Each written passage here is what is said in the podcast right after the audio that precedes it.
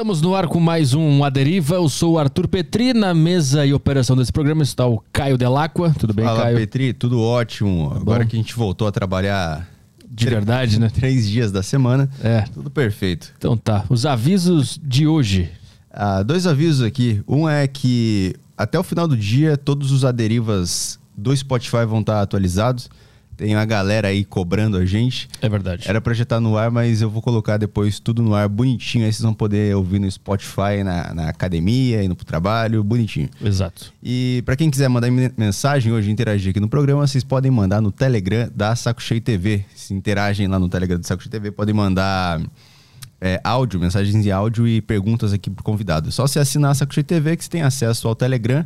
Você entra na página de cada podcast, cada página tem o grupo do, do podcast, de cada podcast lá e você interage com a gente aqui. É isso aí. Boa, e se você estiver no YouTube e quiser mandar uma pergunta, não precisa mandar super chat, porque a gente prioriza perguntas boas. Então, se a sua pergunta for boa, a gente vai ler ela, tá? E é isso aí. Fechou. E a prioridade para quem tá no grupo do Telegram lá do Saco Cheio TV. Então vamos trabalhar aqui. O convidado de hoje é o Saulo Caldeirão, pesquisador sobre experiências fora do corpo. Tudo bem, Saulo? Obrigado pela presença aqui no Aderiva. Muito obrigado por estar aqui, estou feliz, Petri, de conhecer você, de estar aqui o Caio, que a gente está aqui conversando juntinho. E tá, vim de carro de São Paulo por vocês. Ah, é? Pegou a estrada? Peguei de estrada, De Recife para São Paulo? de Recife para São Paulo. Cara, qu- quanto tempo dá isso? Aí eu vim na quarta de manhã, porque eu vim tranquilo, né? Aí cheguei sábado, domingo de madrugada, mas eu acabei diminuindo um pouco a velocidade, que me eh, perdi na comida no caminho, fiquei mal do estômago. mas mesmo assim foi uma delícia. E eu vi, eu tava vendo um vídeo teu que tu ouviu lá uma, uma dica de algum mentor para tu dar uma parada. Era, foi isso? Exato. Eu estava no carro. Isso acontece normalmente no desenvolvimento desse processo. Você vai começando a ter um pouquinho desse processo de intuição. Aí eu já estava dirigindo já há um tempão. Eu não tinha dormido aquela noite por causa do estômago, inclusive. No meio do. Eu, eu, eu tinha decidido e estava tranquilo. Eu senti um- um- uma coisa estranha nas costas, uma energia que normalmente é uma característica. A gente chama de sinalética ou sinais, né? Senti também um apito no ouvido, que também é uma característica, e senti o- o- os centrinhos de forças, que também são sinais, né? São três no rosto que eu sinto forte, abrirem muito rápido. E para mim, assim, dentro da pequena experiência que a gente está sempre aprendendo, era aviso claro. Eu, fui, e eu estava próximo à cidade de Perdões, foi ali mesmo. Eu vi o escrito hotel, parei o carro. Mas um sinal de quê? Que era para parar? Vai parar, vai parar. Mas tu ouve a. Não, é, todos nós, frase? de alguma, fa de alguma forma, todos nós temos intuição. Ela não é, é uma visão, por incrível, ela parece um pouco não palpável e é exatamente assim. É uma visão periférica da coisa que a gente aprende. Quanto mais velho você vai ficando, você vai percebendo que as pessoas vão começando a ouvir uma coisa além da própria questão lógica. Uma sensação que vem também da experiência, mas não só.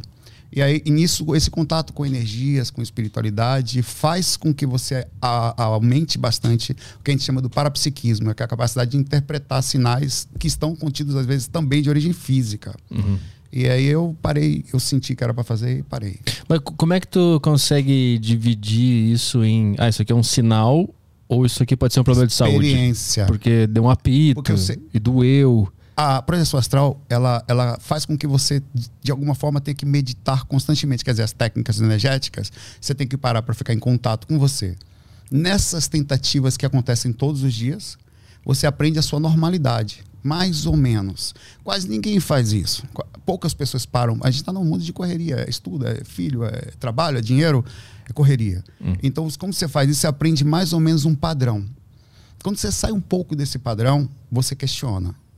Que sensação é essa que eu estou sentindo? Porque é alguma coisa estranha. Pode ser físico também. Mas aí vem o questionamento. Por que, que eu estou sentindo agora? Se eu estava até agora tranquilo, tem algum motivo? Eu pensei alguma coisa? Eu estou mal, bom, estou mal do estômago, tal, pode ser uma questão. Mas eu conheço os sinais, aí vem os sinais da experiência junto com isso. E nisso a intuição não é uma coisa solta. É uma coisa que vem através de uma experiência. É, é que nem a fé, a verdadeira que fala de fé, às vezes não é aquele caminho que você traz tranquilo. É, é aquele, aquele lugar que você sabe já passar. Você sabe ouvir mais ou menos. E vem daí. As pessoas começam a ter muito isso, principalmente após uma idade de forma passiva. Elas nem sabem como elas têm. Mas quando você começa a estudar as questões energéticas, você aprende isso ativamente. E isso afia a tua intuição. Totalmente. Você aprende a, a observar, você aprende a perder perceber sinais em você, sensações energéticas. Você chega em ambiente, você sente o ambiente. Você chega perto de pessoas, você sente. E claro que você faz isso de forma sutil, educada. Você começa a questionar que é isso que eu estou sentindo, porque às vezes eu chego, você chega num ambiente, você começa a sentir uma irritação. Isso aqui é estranho, velho. Eu tô irritado também até agora, eu fiquei irritado. Uma pessoa não perceberia. Ela ficaria simplesmente irritada ali. E sairia dali irritada e não saberia nem porquê, não questionaria. Mas a pessoa que está acostumada a ter nesse contato, a projeção astral, não é só uma coisa que você sai. Disso nós vamos falar. Mas você sai porque você aprende a entrar em contato com você a ponto de acalmar seu corpo, emocionalmente manter um nível de calma, de lucidez, para acordar dentro do princípio do quanto o corpo dorme, você acorda. A gente vai falar disso. Hum. E nisso, essa observação dos sinais físicos faz com que eu questione as mudanças que eu tenho nos meus padrões. Às vezes eu vou nos lugares, sinto sonolência, é um sintoma. Chega perto de uma pessoa, irritação, sonolência. Eu já cheguei perto de pessoas, por exemplo, você começa a sentir que eu, eu tive tendências de pensamento suicida só por chegar perto da pessoa. Aí eu questiono, pera lá. Aí eu saio de perto, passa. Porque às vezes você não percebe que o que você está sentindo não é seu, é da outra pessoa. Hum. A interpretação vem, a chama assim empata ou empatia. Ela vem diretamente de sensações que se você sentir em você, só que como você sabe que aquele não é o seu padrão de normalidade, você não pensa aquilo, aí você questiona. Peraí, aí você faz experimento. Deixa eu sair de perto dessa pessoa um minutinho. Passa. Aí você volta, voltou a sensação, você fala, pera lá, aí tem coisa. O que, que é? O que, que essa pessoa tem? Você, ah, nós temos um sistema energético, que a gente fala muito disso nas práticas de saída extracorpórea, que faz com que mecanicamente isso envolve sim, acaba envolvendo as questões religiosas, porque envolve a forma como nós entendemos as coisas. Nós temos esse corpo físico que está aqui agora, você tem um sistema energético que, assim como o corpo físico, também é um corpo que a consciência usa. O sistema energético ele existe por um fundamento tanto de veículo como de ligação com outro veículo chamado corpo astral, que é esse que a gente sai em experiência extracorpórea normalmente. Esse, esse veículo do meio, que é o sistema energético, ele, ele faz essa leitura. É ele que está fazendo isso. Então a gente aprende a usar o parapsiquismo. Quando eu falo usar o parapsiquismo, é interpretar o que está acontecendo no sistema energético, trazendo para o corpo físico aqueles sinais e você aprendendo a questionar eles. O que, hum. que é isso? Aí eu, eu, sinto isso, na, é dessa forma que eu sinto. E, e, o questionamento é: eu não sei se é meu ou se não é, mas espera lá, eu não estou sentindo angústia porque eu estava bem até agora. Eu não tenho nada errado, eu não estou devendo nada nem briguei com ninguém. Então, peraí, deixa eu, eu. A única coisa diferente, eu cheguei perto dessa pessoa, ou cheguei nesse ambiente, eu andei no shopping, uhum. ou alguém passou perto de mim. Mas e quando a pessoa está sentindo angústia há muito tempo e não foi numa ocasião ah, específica? Mas aí, aí, aí vem o, a, o princípio do, do, do sapo. Uhum. O sapo, quando ele entra numa água quente, ele não percebe que a água vai esquentando, chega uma hora que ele não tem mais força para pular, ele morre cozido. Uhum. O processo é que quando a gente. O, o, processo de. A gente entra no processo de chama de reciclagem.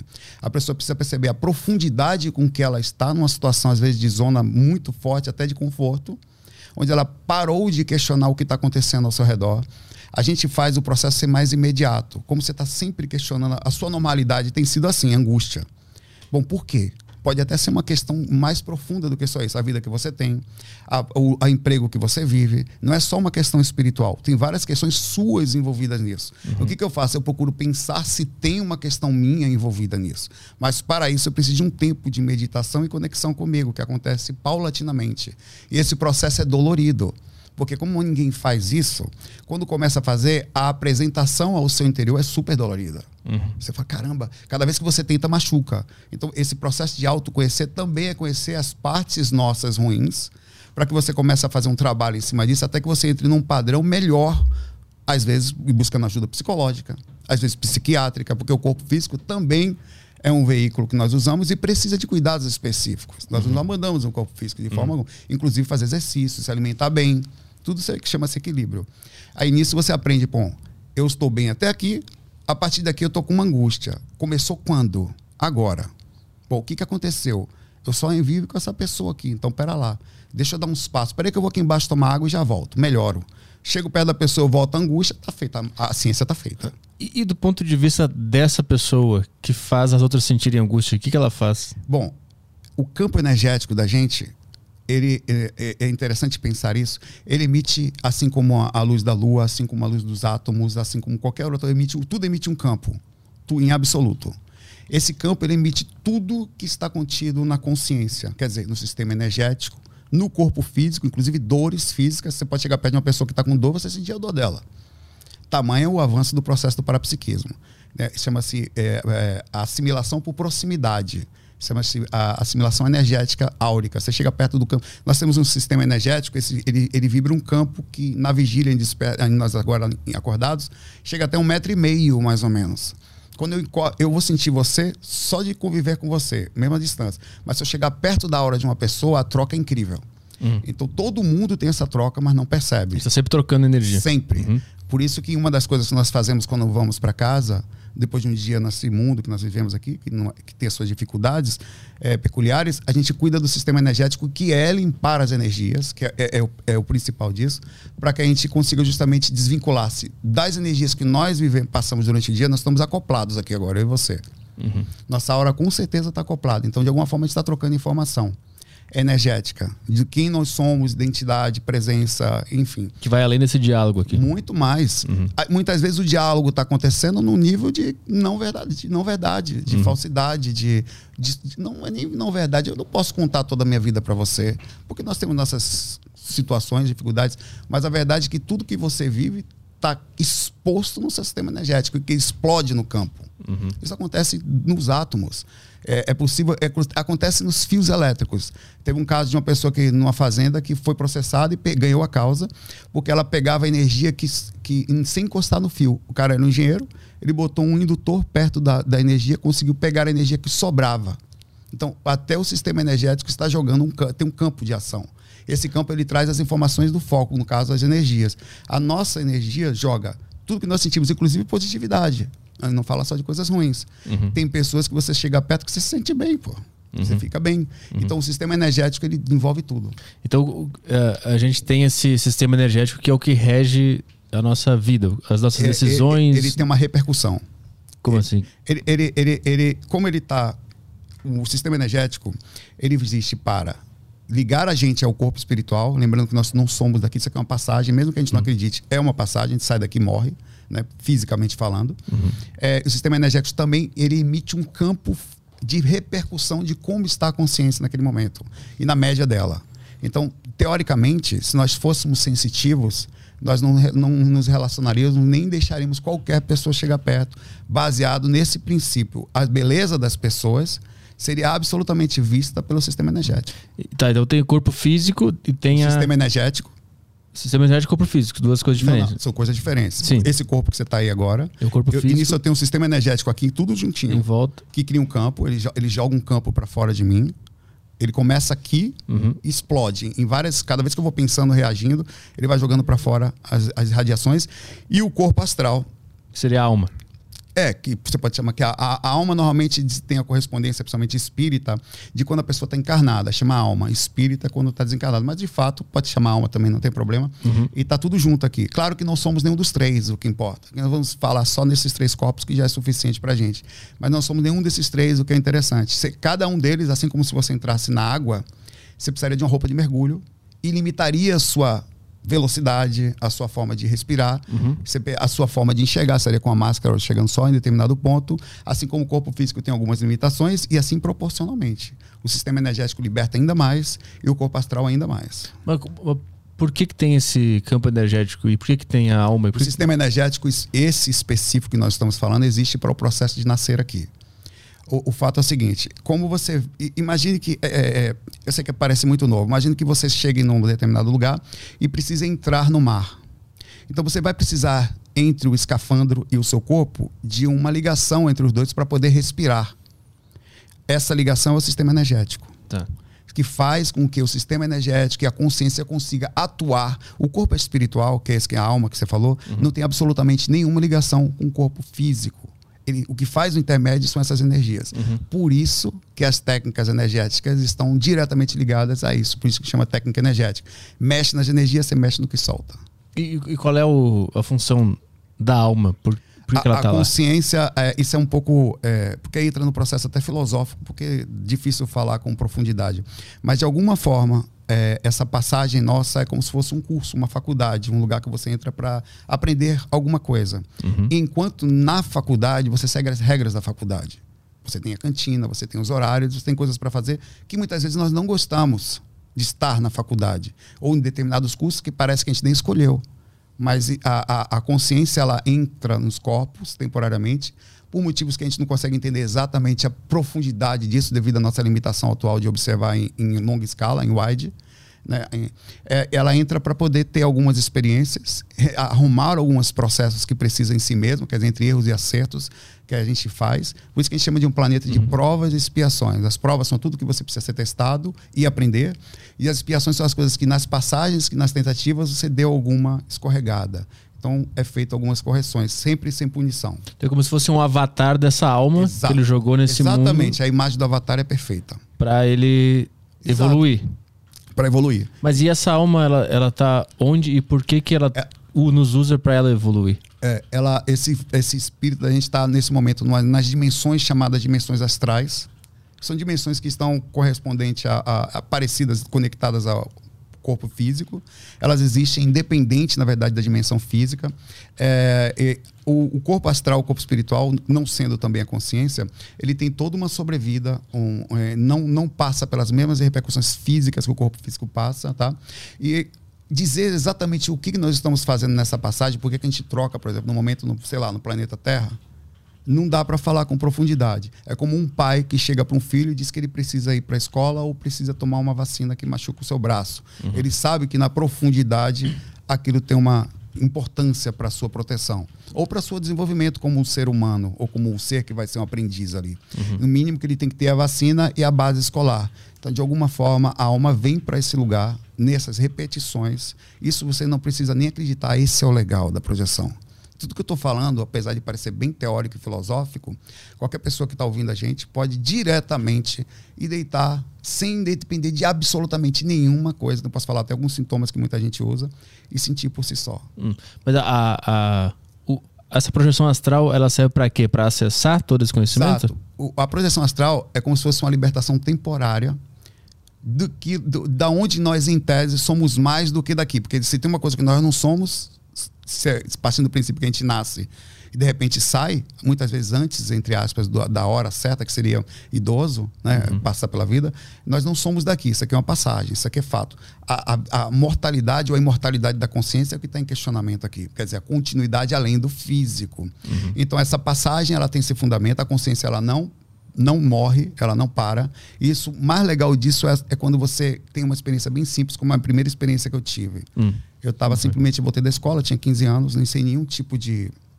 de conhecimento, não tinha nada, zero. Só tocava, era músico, é, ia para a escola e namorava. Jogava bola, acabou.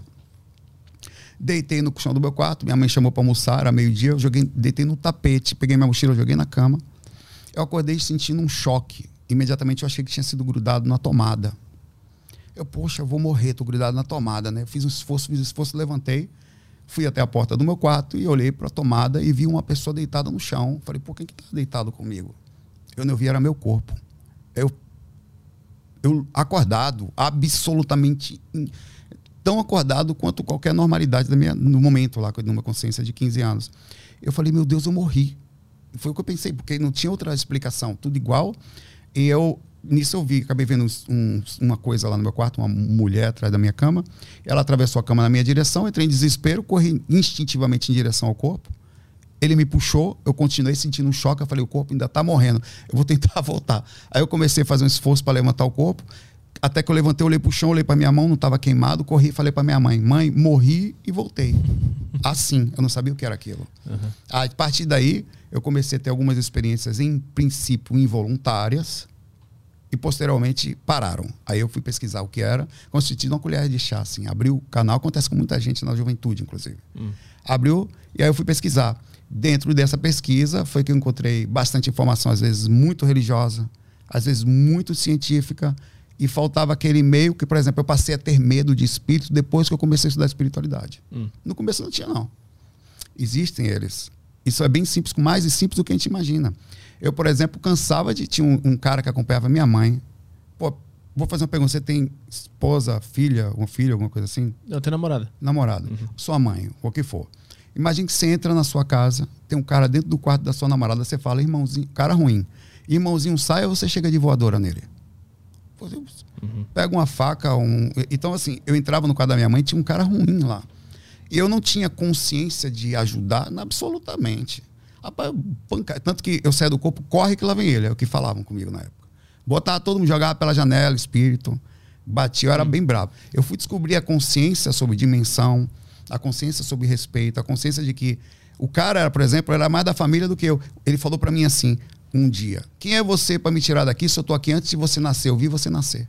Mas tudo isso que tá falando dentro da. Fora do corpo. Dormindo. É, o meu corpo dormindo eu saí. Entendi. Aí tu via um espírito e ia, ia brigar com ele. Aí Entendi. ia brigar porque é normal, eu tava dentro da minha casa. Pela... E depois eu descobri que não era minha casa, era outra dimensão. Aham. E o cara era mais da família do que eu. Uhum. E ele tinha um fundamento de ligação com a minha mãe. Engraçado isso. Isso, isso sem nenhum conhecimento sobre continuidade da vida, sobre nada. Por isso que a projeção é legal. Ela pega você nu e cru e mostra. se- Você conversa com um cara, o cara falou que seguia minha mãe de outras eras. Ele falou para mim Mas o que que ele era? Alguma coisa que ele, eu não sei o que, que ele fez, os dois. Eu sei que tinha, ele tinha, a minha mãe aprontou alguma coisa com esse cara. Foi uma coisa de Entendi. traição, velho. Entendi. Mas, Como e- sempre, Aham. nesse mundo aqui. mas daí tu tinha 15, 16 nessa época aí. 15 anos. E aí, e aí tu dormia e saía do corpo. Comecei, não, aí eu comecei a ter dificuldade, eu comecei a pesquisar o assunto para saber como é que eu fazia para sair. Aí eu comecei Ah, porque tu queria induzir. a- Exato. Queria sair Em sem querer mais. Eu saí involuntário, Entendi. mas parou. Como eu sabia que existia, minha cabeça mudou, pô. 15 anos músico, eu passei a ser louco. O professor Pardal, andava com livro, as pessoas olhavam para mim e falavam, em vez de ser músico tocar na moral, eu ficava estudando projeção enquanto eu ia tocar. Uhum. viajava com livros para entender o que, que era isso. Até que eu comecei a aprender a entrar no que a gente chama de paralisia do sono, não sei se já teve. Já tive muitos, é assustador. É. É, a paralisia do sono é um sintoma projetivo muito comum junto com a sensação de falsa queda. A paralisia do sono acontece quando a paralisia do sono acontece. Eu, eu sei fazer induzir a paralisia do sono. Se eu quiser, eu te ensino. Hum. Você faz o seguinte: você joga, ou gosta de ficar acordado o tempo, vai dormir tarde às vezes, de manhã cedo. Não, Eu, eu adoro a madrugada. Eu durmo cedo. Eu, não cedo, mas eu boto qualquer coisa pra, na TV, eu durmo em 5 minutos. É fácil pra eu dormir. É, é, Pois é. Outra técnica que eu posso falar é a, sensação- a técnica da falsa queda. Se eu consegue fazer as duas coisas. A técnica da catalepsia projetiva é a seguinte: se você, você vai pensar na projeção o dia todo, você vai focar nela. Você vai ter, pensa o seguinte: se existem espíritos, existem seres também que lhe ajudam. Que a gente chama de mentor, ajuda, tá, um monte de nomes que existe. Você já avisa para eles que vai tentar, porque eles vão lhe ajudar. Você entra na energia da coisa mesmo, você acredita na coisa que vai acontecer. Então você fica acordado a noite inteira até você começar a catar ficha. Uhum. Nessa hora você vai pro quarto, em pé, não deita porque vai dormir. Você faz uma técnicazinha que a gente tem lá no site de esterilização, limpeza energética e deita. E tenta fazer o que você faz quando está assistindo TV, que é a segunda técnica que eu faço da sensação de falsa queda. Você está assistindo TV, uma série, um filme, você não quer dormir. Então o que, que acontece? Seu corpo está relaxado, sua atenção está super focada na coisa, então você começa a dar aquela chamada. Aí o que, que acontece nessa hora? O seu pé sobe, a mão sobe daquela coisa, você batida. Por que, que aconteceu isso? O relaxamento causou a descoincidência. O corpo espiritual começou a se mover do corpo físico. Como você estava acordado sem conhecimento da experiência, você achou que era o corpo físico que estava se mexendo e tracionou. E, na verdade, você pergunta para alguém do lado, nem mexeu o corpo físico, foi o corpo espiritual que se movimentou. E isso pode ser comprovado mais do que o pessoal, ah, isso é uma experiência. do- Na hora que você sai do corpo, vê seu corpo dormindo, velho. Uhum. A oportunidade de você ver você roncando e babando é incrível. Mas aí quando tu começou a induzir a, a, a saída, que tu começou a brigar com os espíritos que estavam lá. Sim, não, é, foi. A partir daí eu comecei a andar na, na minha casa. Eu descobri que eles também tentavam me enganar, Como assim? que é comum. Hum. Aí você começa a aprender as artimanhas dos caras. É, de conhecimento comum dos espíritos que todo mundo sai inconsciente. Eles não estão acostumados com pessoas. Com, é como o mundo de zumbi. Quem não é zumbi é estranho. Uhum. Então, o que que acontece? A minha primeira experiência traumática, com traumática assim, que estranha, né? Foi quando eu saí do corpo e, e eu vi minha mãe fora do corpo, me olhando. Eu sabia que eu estava fora do corpo. Eu falei, poxa, minha mãe tá me olhando, tá também fora do corpo. E ela abriu os braços. Dá um abraço aqui, filho. Aí eu falei, pô, abraçar minha mãe fora do corpo, até uma cena romântica, né? Assim, de amor, né? Além da vida e tal. Aí eu fui abraçar, que eu senti aquela energia ruim. Não era minha mãe, velho. Era um espírito, passando por minha mãe. Aí eu já estava estudando alguma coisa de energia. A gente aprende uma questão, uma coisa chamada estado vibracional, que é quando você movimenta o sistema energético a ponto dele vibrar. Fora do corpo, isso acontece muito facilmente. A gente tem um esforço muito grande para fazer essa sensação no corpo, que é movimentar as energias. Depois a gente pode falar um pouquinho. Aí eu fiz isso, ele foi jogado longe e caiu desmaiado. Tamanha a força do porque gente- por fato de a gente ter o corpo físico. As energias específicas para. é, eu vou explicar porque que eles fazem isso também. Para a, pro- para, para a vida física, a gente acaba tendo uma força muito grande. Esses espíritos fazem isso justamente por causa da energia do corpo físico que nós temos. Ele quer pegar essa energia? É, porque é o seguinte, imagine um espírito que sai daqui com alguma isso não são poucos, tá? Não quer dizer que toda pessoa que tenha isso seja assim, mas às vezes as pessoas ficam muito apegadas às situações de prazeres, situações de comida, muito. De coisas que tem aqui que não vai conseguir se libertar tão facilmente. Então eles não querem ir embora. O cara está viciado numa coisa absolutamente.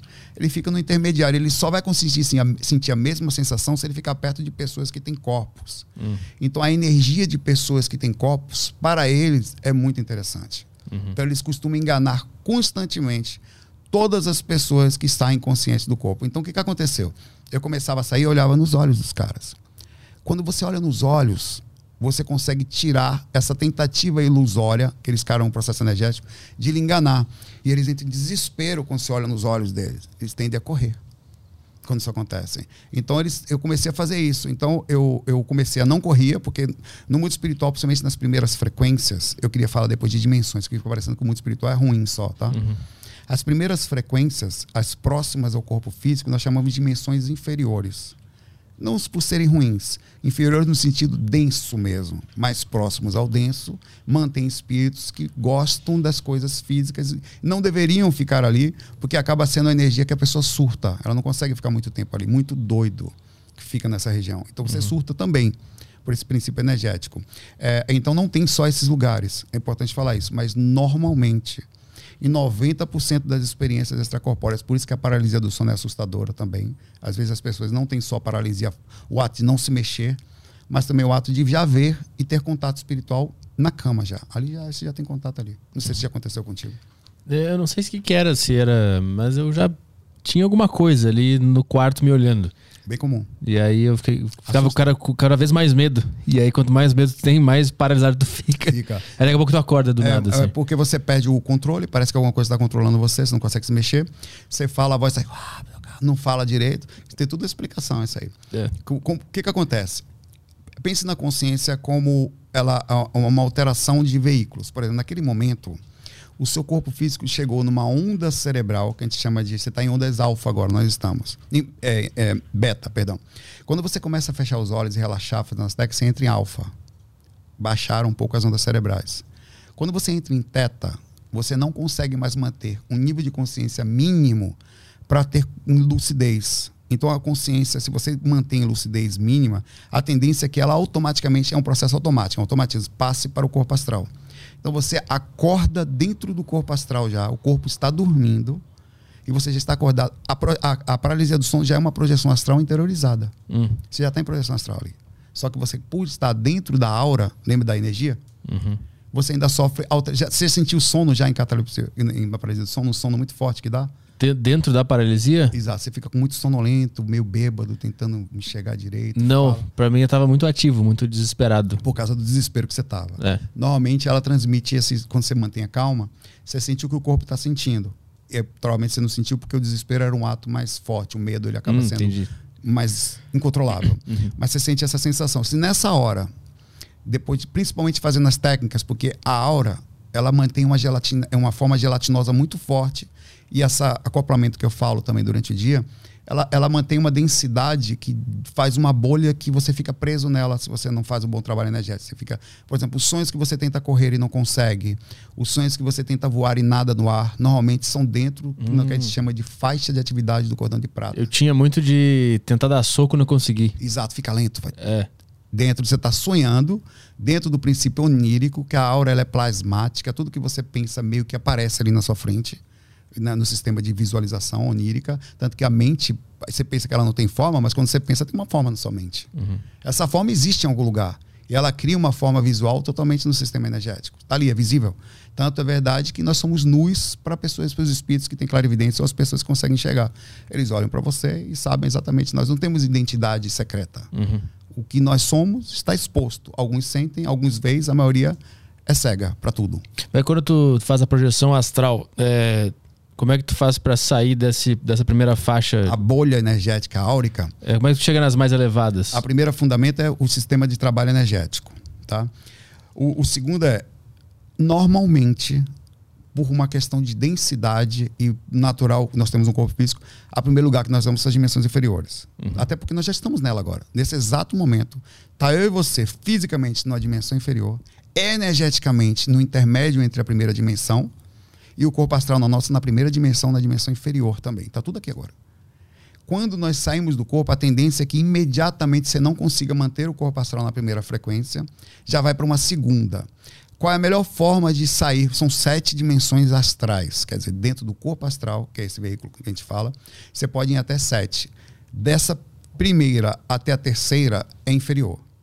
Da quarta até a sétima é superior. Você não encontra seres desarmonizados a partir da quarta. Hum. Não tem mais. O que significa ser desarmonizado? É o que... Pessoas que ficaram surtadas por questões de origem emocional e apego a coisas Entendi. físicas. Que quis ficar na vida e, Exato. e não tem por como. motivos gerais. Uhum. Não faz sentido. Por exemplo, o cara morre quer pegar o dinheiro do cara. Ele não consegue levar o dinheiro para lá. Mas Entendi. É, um, é um surto. O cara quer ficar aqui, a casa é minha. Aí ele fica preso. A mulher dele, que era daqui, ele sai daqui e a mulher fica. Então ele não deixa a mulher ficar com ninguém. Porque é dele. Então ele fica travado em coisas assim. Hum. Mas, mas tem como o, o, o cara que está preso nisso é, conseguir superar esse trauma? É aí que, isso, com certeza. É isso que entra o processo de constante. Todas as pessoas, em algum momento, são ajudadas ou despertam de acordo com o seu momento. As coisas não acontecem quando você não está pronto. De alguma forma, o universo meio que trabalho em cima desse processo, até um processo. Todo mundo é assim. Chega um momento na vida que a gente até muda um processo traumático, uma repercussão que a gente tinha de comportamento e percebe que precisou passar por várias coisas para chegar até ali. Uhum. Então, você cresceu e saiu pelos seus próprios méritos, mas também com muita ajuda. Você não sai sozinho daquilo. Então, aí que entra uma das coisas que é a melhor forma de você ir em dimensão superior, que é a sua pergunta. A capacidade de ajudar é uma das grandes utilidades da experiência extracorpórea. Quando você, mesmo simples, nós não somos Pô, você, quem somos nós? Pessoas que estamos aprendizados, também temos nossos defeitos, nossos problemas emocionais. Mas de repente você descobre que mesmo simples você consegue ser útil. Isso assusta um pouco porque fala, cara, eu sou, quem sou eu para ajudar as pessoas? Eu sou tão simples assim, mesmo assim consigo. Quem não pode dar um real ou dois é pegar uma pessoa e dar um café para a pessoa que está deitada no chão. Uhum. Isso é uma ajuda, mesmo que não seja a ajuda de mudar. Mas às vezes nós somos levados diretamente pelos grupos espirituais espíritos ou pessoas que já não estão aqui. No momento delas, elas estão prontas. Normalmente é assim. Você chega, faz um intermédio. Por que que acontece? Lembra que tem o, essas pessoas estão ligadas aqui por questões físicas os espíritos mais libertos, digamos assim, já não estão em estado de desarmonia, eles, por uma questão de sutilidade, não são visíveis nem ao projetor astral, que é o cara que sai do corpo. Então não pense que você vai sair do corpo e vai ficar vendo o mentor. De, raramente, raramente, você vai estar sozinho, visualmente sentindo ele com você. Você sabe que não está só, mas visualmente você está só. Na frente de um espírito, às vezes, desequilibrado. Como você vai tentar ajudar uma pessoa que está no estágio de surto, acostumada a correr de polícia tal, de repente você vai pegar uma pessoa para ajudar, está na hora dela ajudar. Então você faz uma abordagem e consegue, junto com o mentor no processo energético, conversar, fazer um intermédio entre o espírito. Aí você ajuda. Nessa hora que você ajuda esse espírito, você se sutiliza também, porque aquele processo cria uma passagem, a gente chama de passe, né? Você dá um passe. É um processo energético. A gente está trocando energia aqui agora também. Uhum. A aura troca naturalmente, mas a vontade ativa causa mais troca ainda. Então, nessa hora, você se utiliza e muitas vezes é aí que você se utiliza e, e começa a ver os mentores a partir daí. E quando não, vai para dimensões mais altas. Mas aí esse é do, do teu ponto de vista, né? Tu que foi ajudar, mas é do ponto de vista do cara que está preso. O cara que está preso, como assim? Como é que ele tem que ajudar alguém também? Não.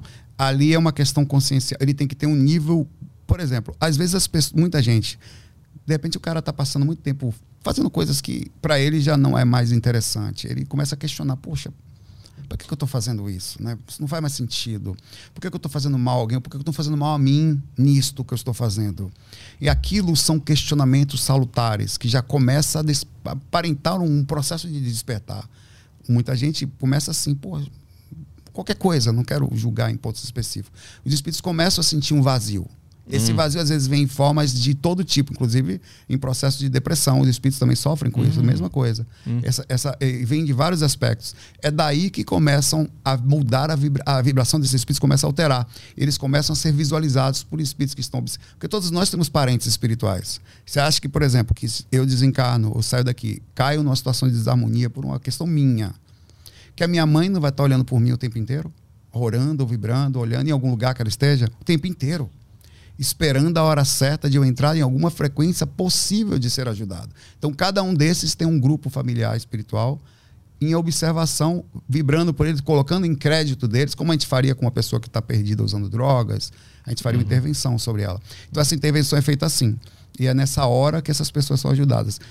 É, o próprio universo faz isso. É um processo de automatismo. As pessoas não saem porque você quer, é na hora que elas estão uhum. prontas. Uhum. Nas tuas projeções astrais, é, astrais, que tipo de história tu conheceu nesse sentido de pessoas que estavam presas? Várias, mas foram muitas. Eu, o processo de amparo acontece sempre que eu posso. Nem sempre eu faço, porque nem sempre eu estou muito. Às vezes eu saio para voar, às vezes eu saio para conhecer o, o, o, astral, às vezes eu entro na minha casa, conhecer meu quarto, ver espíritos dentro da minha casa, conhecer a região. Mas às vezes eu, quando eu sou levado para ajudar, tem a maioria eu sou levado na hora certa de ajudar o espírito. Alguns não. Alguns, quando você vai ver a situação, é para tentar fazer uma outra intervenção mais difícil, você não consegue ajudar. Mas eu tive vários casos. Por exemplo, um caso que foi interessante. Tive uma, uma moça que eu estava morava em Salvador nessa época. Ela eu fui levado até ela, né? Ela estava desesperada que ela tinha tomado um tiro porque não tem entregue o celular dela. Na época era um Nokia 6120, uma coisa assim, antiga. É, ela, não, pô, vou pagar prestação, eu não saio daqui. Aí eu falei, mas eu falei, olha, você já morreu, tipo, não tem celular aqui, você não vai falar com ninguém. Aí eu não saio daqui, eu não saio daqui. De... Observe como a ajuda entra no processo muito psicológico, olha que interessante. E eu não estava vendo o mentor, estava comigo ali, como ele é inteligente. E eu tentando argumentar com ela, até comentou, falou na minha mente, coloca a mão no bolso. Quando eu botei a mão no bolso, sai um celular. Eu olhei e entendi. Tome, você achou meu celular, obrigado. Poxa, agora aí ela foi ajudada e foi embora. Olha que interessante. Hum. Um clique. Ela saiu de um processo de surto que a estava mantendo numa zona intermediária uhum. por causa de uma besteira, que era suficiente no desespero da sua ação para naquele estágio a deixar presa. Hum.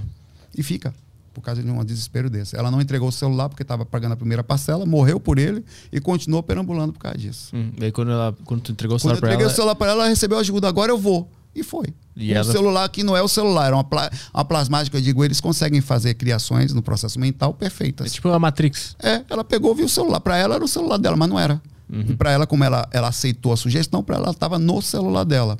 Então ela recebeu ajuda a partir dali. Então as ajudas são feitas assim de forma tão simples. Às vezes o cara tá ali, não, os caras vão me pegar, pelo amor de Deus, porque assim, no, aqui é assim também. O que, que acontece se você pega uma pessoa que tá no tráfego, a polícia pega, o cara tem medo de entregar porque sabe que pode morrer. Uhum. No astral é assim também. Um, só que qual é a diferença daqui para lá? A violência aqui tem um limite. Qual é o limite? A morte física. Só que lá o corpo astral não morre. Mas o cara não sabe que ele está num campo sabe, astral. Sabe, sabe. Muita gente sabe que já está lá. Tá. Eles vivem como nós vivemos, uma vida, entre aspas, no seu, no sua, entre aspas, também lógica. É, e, e, nesse surto que eu estou lhe dizendo. Uhum. Então você vai ajudar uma pessoa que ele fala: não, por favor, saia daqui, que se eles souberem que você está aqui, eles vão me pegar. E o tipo de tortura no astral é muito pesada, no inferior. Uhum. O ser humano faz isso aqui também, tá? Com a diferença é que ele não pode ir muito longe porque mata. Mas lá não, lá o cara arranca a perna do outro, arranca o olho fora. Isso não é nada para os caras. Não morre.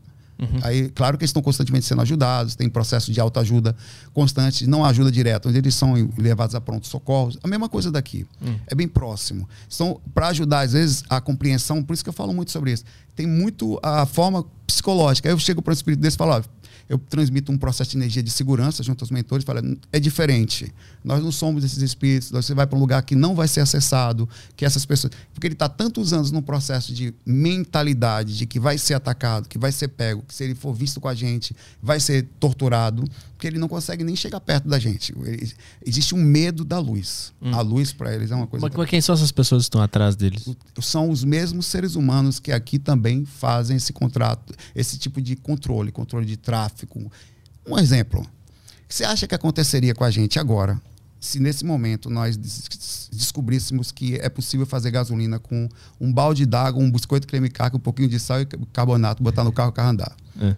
Que, que se a gente fizesse um vídeo agora? O que, que aconteceria com a gente? E funcionasse.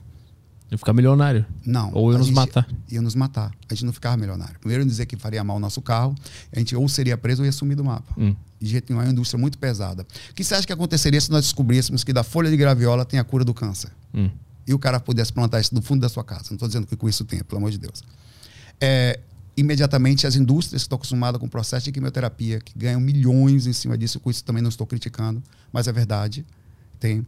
Nós não, ou nós seríamos derrubados até o último momento, ou seríamos ou sumiríamos do mapa. Uhum. Então, esse processo de controle que acontece aqui, lá ainda é mais forte, porque o ser humano é o mesmo, com a diferença que ele não sai. Imagine se os faróis não morressem nunca. Uhum. Se os, os, os coronéis nunca morressem. O poder que eles não teriam. Mas assim, uma, pessoa má aqui, ela morre e ela continua, continua sendo má. Continua má e respondendo pelas suas ações. Não é tão simples assim, não. A, a, a, e outra coisa, é importante dizer que uma pessoa não vai para o umbral ou para o inferno, o que você pensar. Ela já está lá pelas suas atitudes. Quando ela vai dormir, ela já está lá. Todo hum. dia, ela já vibra neste lugar. É lógico que nós estamos falando de, de, do comportamento das dimensões. E sair do corpo também é entender como funciona o comportamento. Por isso que eu falo muito do comportamento espiritual. Hum. Porque a pessoa às vezes deita e não está pronto para entender a cabeça dos espíritos. Uhum. Que, ele, que, o cara vai fingir que é sua mãe, que é sua esposa, que, pra, que as pessoas vão fazer as questões sexuais mesmo. Uhum. Pô, tudo, esse mundo é voltado às questões sexuais. Você parar para pensar, tudo é sexo aqui. Nós, o Instagram é sexo, o TikTok é sexo, as pessoas estão meio que se vestindo o tempo inteiro para ser atraente umas às outras. Você precisa ser atraente para sua esposa, e, e, o tempo todo. Uhum.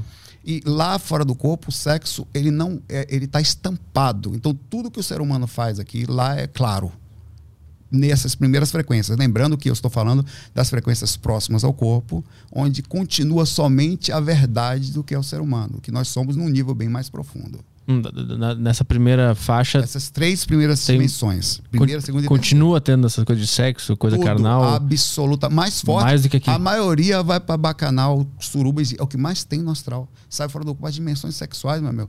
Qual é o sonho de todo homem sem, sem hipocrisia? Não estou dizendo que eu sou. Nós não, nós somos sérios. Então, Ferrari. É só isso. É, eu e o Petri, eu queria falar que eu e o Petri somos sérios. Nunca pensaríamos isso, que fique claro que as nossas senhoras saibam disso. Uhum. Mas os homens, independente da gente, já o Caio eu não sei. Tá? Vocês aí. Vocês aí. Vocês aí, então eu queria limpar Meu isso. É Ferrari, um Porsche. Né, o Porsche. Mas dizer qual é o homem que Vai não pensa, eu, apesar disso, em de hipocrisias falar. Ah, não, eu dormiria com duas mulheres fácil. Oxe, quase todos, velho. Sim. Eu tô, eu tô sendo hipócrita com alguma coisa. Eu não vou ser.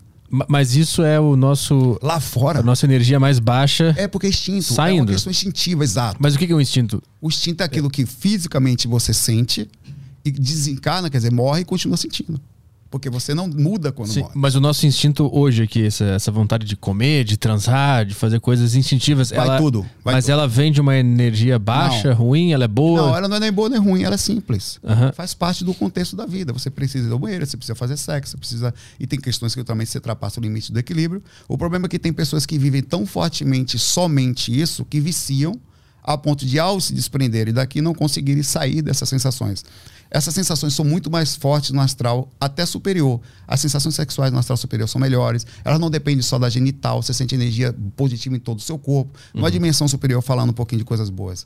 Você vai sentir prazer até nas células. Você vai sentir prazer só de encostar perto de uma pessoa. Prazer e êxtase. É muito mais do que prazer. Só de encostar perto de uma pessoa que você ama, por exemplo. É um nível de amor muito forte, mas não é suficiente para quem está viciado a específicos tipos de padrões.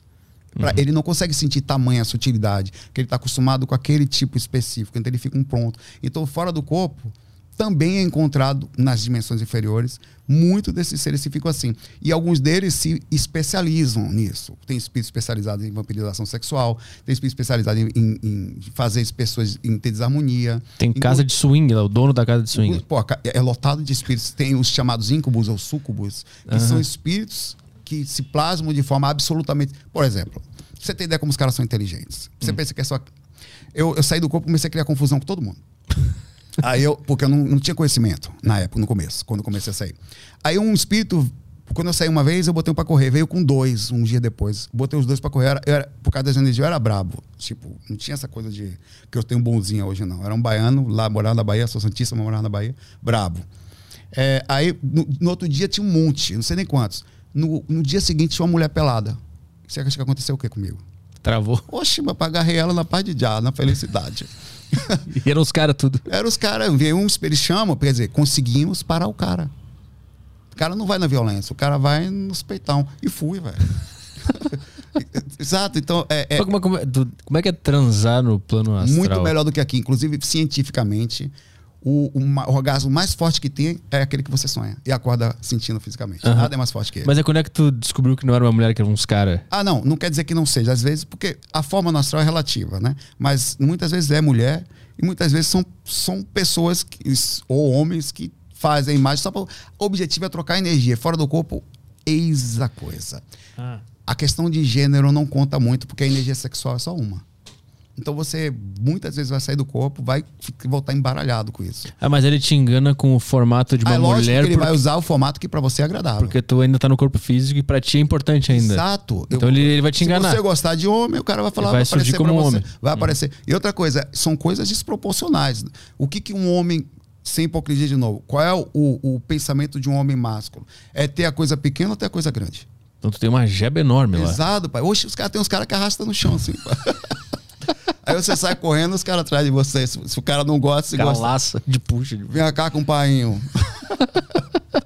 Essa, essa foi no início da tua, da tua experiência de saída. Eles começaram a te enganar porque eles queriam Tal. pegar a tua energia. Eu voltei muitas vezes pensando, pensando e você e outra coisa, você tem relações às vezes com pessoas do mesmo sexo e volta pensando, velho, eu tenho certeza que eu não sou assim, velho. Mas que foi bom que foi. E você volta desconfiado, velho. Assim, meio que sem problema nenhum, mas porque assim, não é nenhum problema, mas você sabe mais ou menos como você é no físico e tem uma reação diferente no astral. Sim. Volta gostando e volta pensando, pô, será que tem problema? Mas eu tô falando de mim, da minha identidade, da minha direção, né?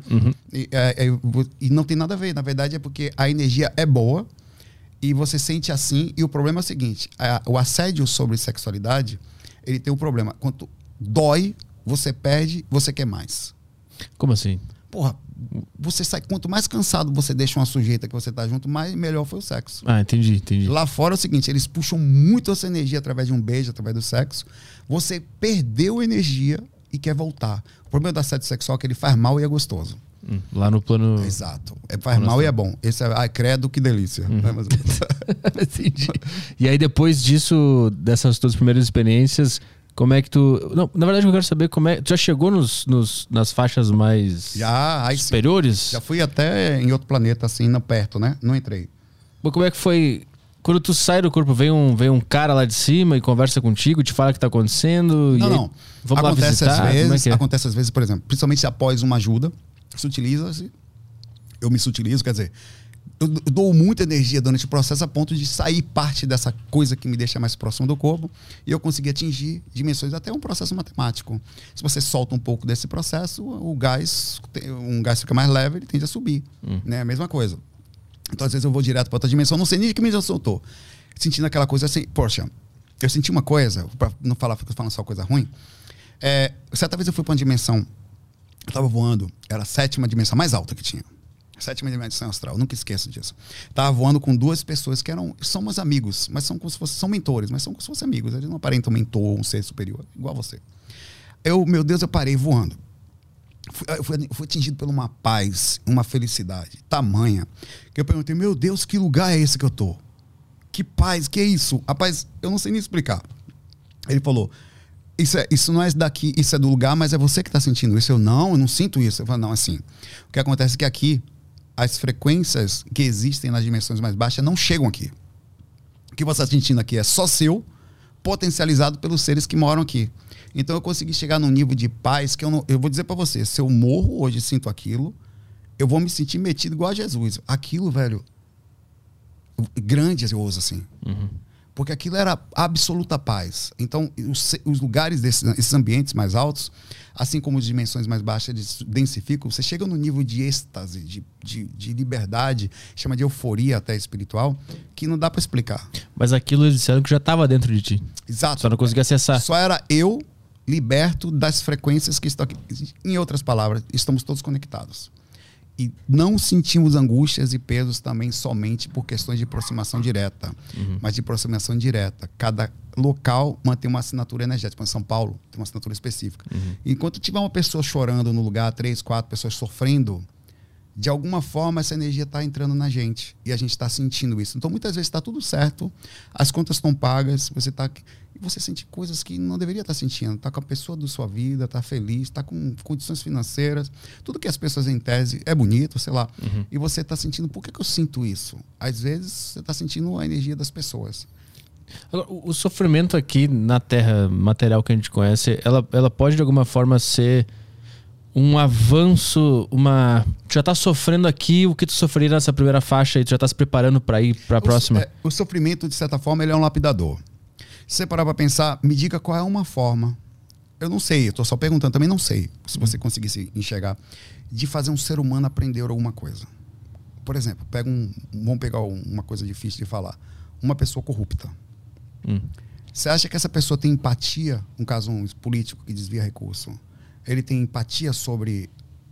Ele teve empatia, ele teve compreensão de que aquela verba podia ir para um hospital, ele teve compreensão de quantas pessoas. Não tem. Uhum. Então, qual é a melhor forma, não de punição, porque a ideia não é essa do universo, mas de fazer ele ter um nível de compreensão, é colocar ele no lugar daquela situação.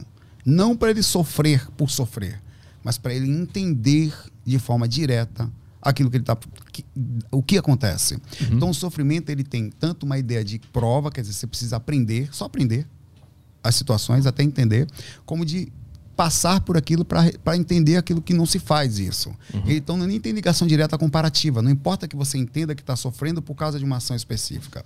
O importante é que você entenda que aquela situação não é legal. Uhum. Mas assim, é, é, pessoas que sofrem é, sem motivo aparente, pessoas que só sentem muita, muito sofrimento, muita tristeza. Isso pode ser, de alguma Total. forma, o espírito, a alma dela. A mistura dela, que nós também temos consciência, né? Uhum. Nós também somos complexos, digamos assim. Nós também sofremos pela nossa própria capacidade de pensar e processar, quer dizer, nossas explosões são os pensamentos como a gente irradia. Mas também é potencializado porque tudo que você vibra, de alguma forma você também conecta. Independente disso, quando você está inserido numa coisa, você acaba sentindo aquilo. Se você entrar na água, você se molha. Uhum. Então, aí se molha com as características daquela água. Água salgada, água de rio ou uma lama. Então, quando você está inserido naquele ambiente, você sim está sentindo as coisas daquele lugar, muitas vezes. E nós todos somos empatas, nós todos somos sensitivos em níveis tão profundos que eu não sei se você já percebeu, dá até para mostrar. Eu não sei se o Caio também, Caio, já percebeu que a madrugada é o melhor lugar, é a melhor hora para estudar, é a melhor hora que a sua mente fica mais calma, mesmo que a gente vai dormir cedo, uhum. que a sua mente parece ficar mais calma que parece que tu, até para jogar é melhor, para qualquer coisa. Uhum. Parece que é a hora que se centra. Até os melhores escritores, compositores uh, escrevem suas coisas de madrugada, porque eles, é a única hora que eles conseguem concentrar. É porque a maioria foi dormir, parou de processar energia consciencial, quer dizer, queimar pensamentos nessa dimensão, foi para outra, que saiu do corpo. Todo mundo sai do corpo todo dia, inconsciente. A gente trabalha para que o processo seja consciente. Foi processar lá. Então, o que, que acontece? Após as três da manhã, entre pode, também equipes, isso acontece, são coisas que nós sabemos, passam a, no fuso daquele lugar a vir para cá para fazer limpezas em massa, porque eles pegam tanto os espíritos nas regiões mais próximas como as pessoas fora do corpo. Então, o ambiente começa a ficar muito limpo. Então a sensação de centralização começa a acontecer. Isso somente porque saíram algumas pessoas, que não foram todas, a maioria foi dormir. E não é suficiente para ir para. Por isso que eu fui para essa dimensão alta e senti essa paz. Uhum. Então está muito correlacionado ao ambiente assim, que nós estamos, tanto no micro como no macro. Por exemplo, no macro é uma cidade, no micro e dentro da sua casa. Uhum. E, e, nessas saídas, é, já teve alguma resposta sobre o que é a vida? Alguém te falou alguma coisa? Você aprende isso naturalmente. Hum. Falam, o tempo todo dão conselhos e tal, mas você aprende isso conversando com o espírito, velho. Um cara, por exemplo, é, em situações de que eu não consegui ajudar. Certa vez eu fui, é, fui levado a um, um, rapaz, não foi só eu, foram alguns amigos espirituais daqui, inclusive. O Wagner estava comigo nessa experiência. Ele pode contar ela para você depois. Ele lembra também dessa experiência. Uhum. Nós fomos levados juntos a um lugar onde tinha um rapaz que estava assediando uma mulher que já tinha colocado ela na cadeira de rodas. Olha o poder dos espíritos poder da, da capacidade que nós temos de conexão uns com os outros, mesmo quando você não está mais aqui. É o processo que as pessoas chamam de encosto, obsessões, ou perseguições, ou o que você quiser pensar. Uhum. Denominações, né? É, eu tentei ajudar, eu não consegui ajudar ele. Mas você começa a conversar com o cara, o cara falou, ela me fez muito mal. Então você começa a perceber que, o seu, que, que tudo que você faz não fica aqui ter uma resposta. Que verdade, quando você está depositando dinheiro na conta para viver no futuro, a sua conta verdadeira é, é, são seus comportamentos, as coisas que você leva daqui e como você se relaciona com as pessoas. E se tem uma coisa que a vida nos ensina é que nada fica barato e tudo tem uma resposta. É a lei de causa e efeito, positiva ou negativa. E você aprende isso claramente quando você começa a fazer coisas boas e você começa a receber as repercussões disso, são incríveis também. E quando você começa, tanto você vendo em si mesmo, ou a sair do corpo e vendo as questões espirituais de pessoas como minha mãe, que tinha feito mal aquele espírito, que a perseguia. Uhum. Você começa a perceber que a vida, pelo menos no micro da compreensão dela, no momento, são consequências do nosso comportamento. Uhum. Aqui. É disso que a gente tem que concentrar no momento. Causa e efeito. O que você faz volta para você. Mas aí eles te explicaram sobre essa vida que a gente conhece. Sim, ele, né? Os mentores normalmente concentram basicamente aqui. Mas dá para entender que nós não somos do planeta Terra, por exemplo, que isso aqui é uma passagem também. Você está aqui nascendo, Hum. E qual é a relação de todo esse papo com outros planetas? Isso acontece em outros planetas Bom, também? Jesus falava que há muitas moradas na casa do meu pai, né? O reino dos céus. É, no, vós não sois daqui. Vós somos, inclusive, nós falamos sempre disso. Então, esse não estava se referindo só ao céu, mas também a outros lugares. É, e só você olhar para cima, você vê que é estranho. E a vida como a gente entende na nossa constelação aqui, no sistema solar, provavelmente só existe na Terra né? não existe em outro lugar. Mas ela existe de outras formas, não tem esses veículos, por exemplo, a Terra. A Terra especificamente mantém o corpo, o corpo físico, o corpo energético o corpo astral.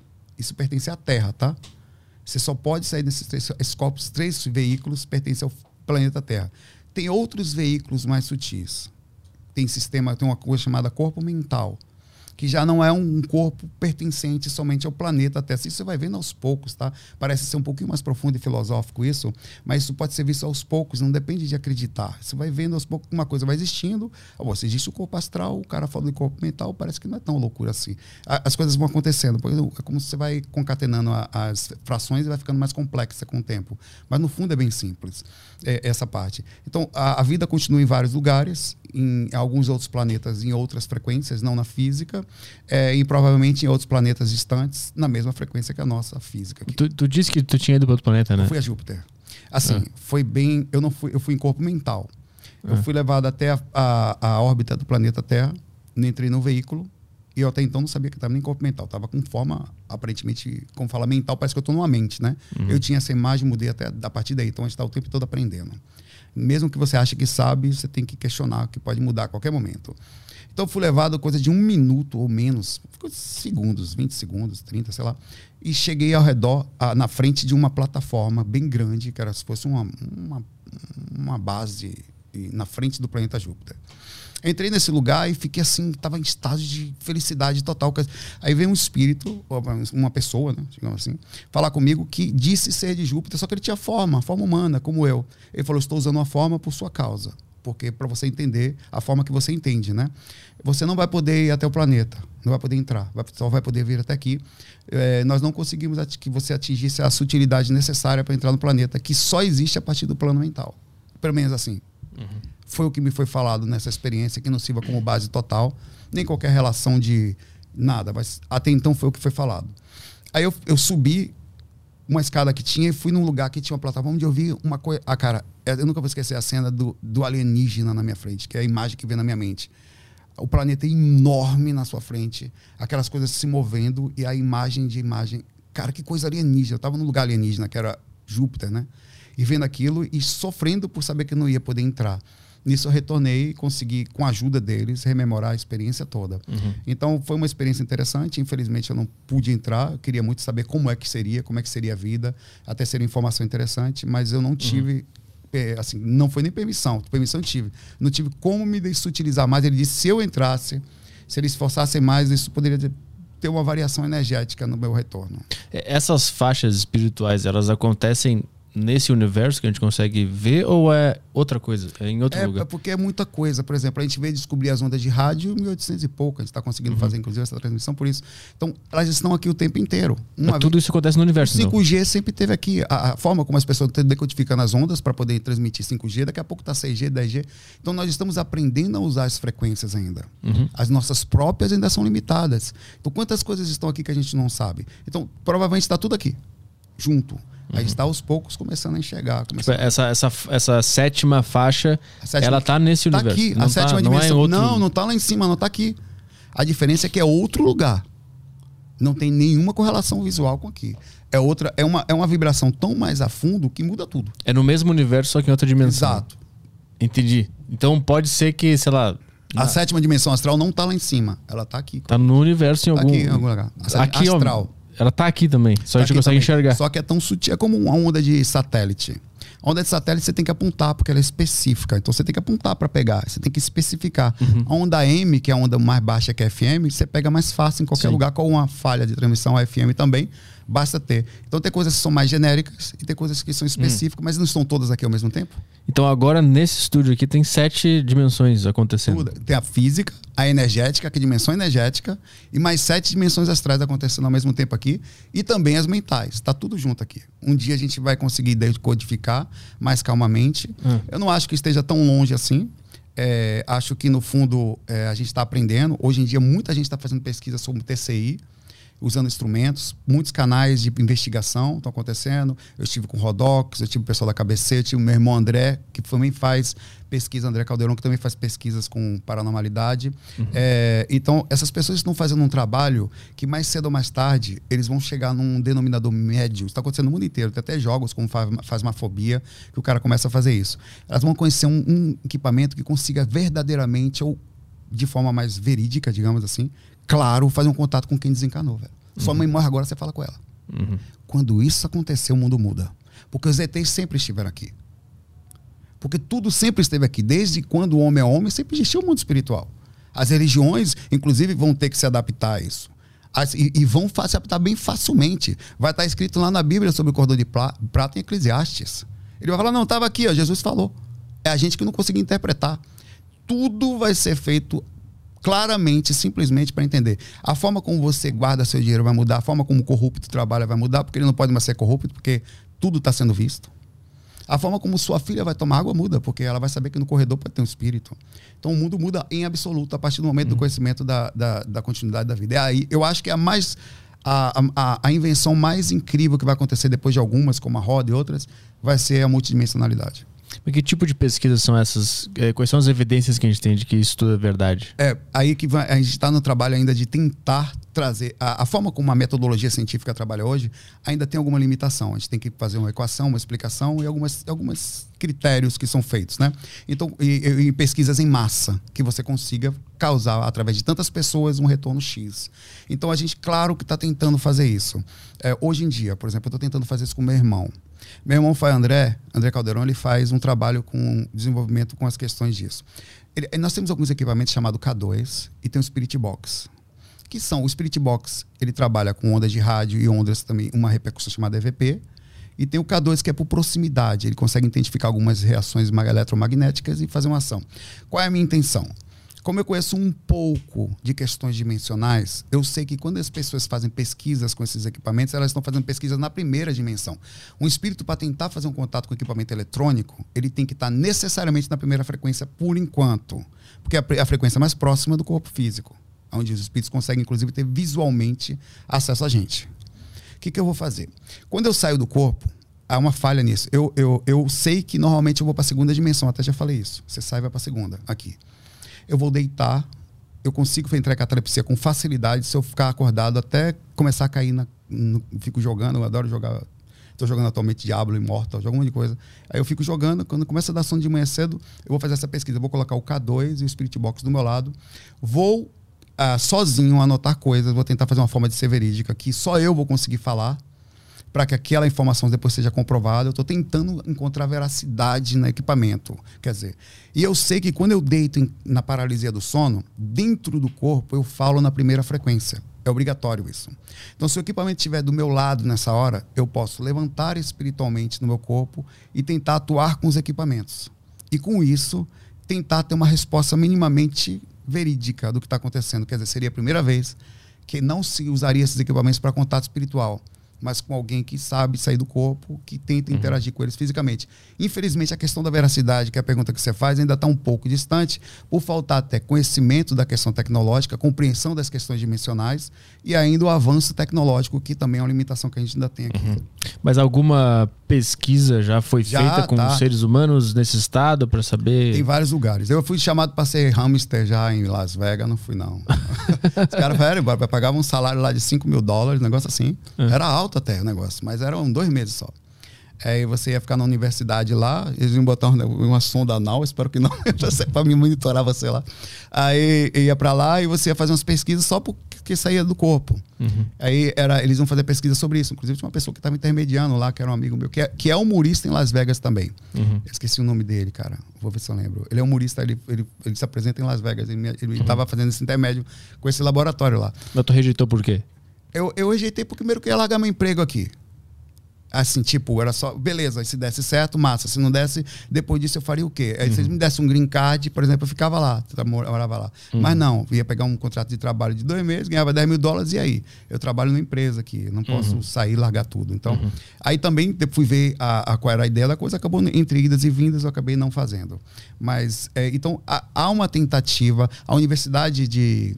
A Uninasal, eu recebi e-mail deles recentemente, as universidades começam a se abrir, me chamaram no Recife para poder conversar sobre isso, tentar ver como é que faz. Então, há uma tentativa de começar de forma científica, encontrar ou através da metodologia atual, ou alguma coisa que a gente chegue no intermédio entre a compreensão de alguém que conhece a dimensão, os equipamentos eletrônicos existentes, e é, ou o desenvolvimento de novas coisas. Quantas pessoas entendem de eletrônicos aí, de, de hum. eletroídos, e, é, e Arduino, e de, sei lá e que podem tentar criar dispositivos que possam causar uma comunicação. Uhum. Isso vai acontecer. Uma, hora a gente vai acertar. Uhum. Basta a gente não desistir.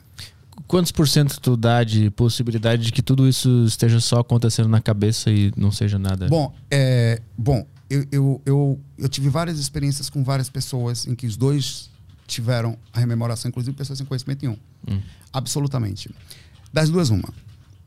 Essas pessoas, de fato, tiveram experiências e relembraram também ou os dois estão tendo uma comunicação cerebral, lúcidos, incluindo acordar dentro do sistema do da, da psicologia. É muito difícil despertar dentro do inconsciente. O inconsciente é um monstro incontrolável. São coisas que nós estudamos desde Freud e tal. Então, quando acordar lúcido dentro do corpo e manter-se a lucidez disso é uma coisa incrível. Mas digamos que seja possível. Hum. Duas pessoas teriam que estar fazendo isso ao mesmo tempo. Fora isso, o cérebro das duas teriam que estar se comunicando. Tudo isso é possível? É. Mas você concorda que você também teria que acreditar em algo que ainda é difícil de entender? Uhum. Você teria que acordar no seu inconsciente, os dois.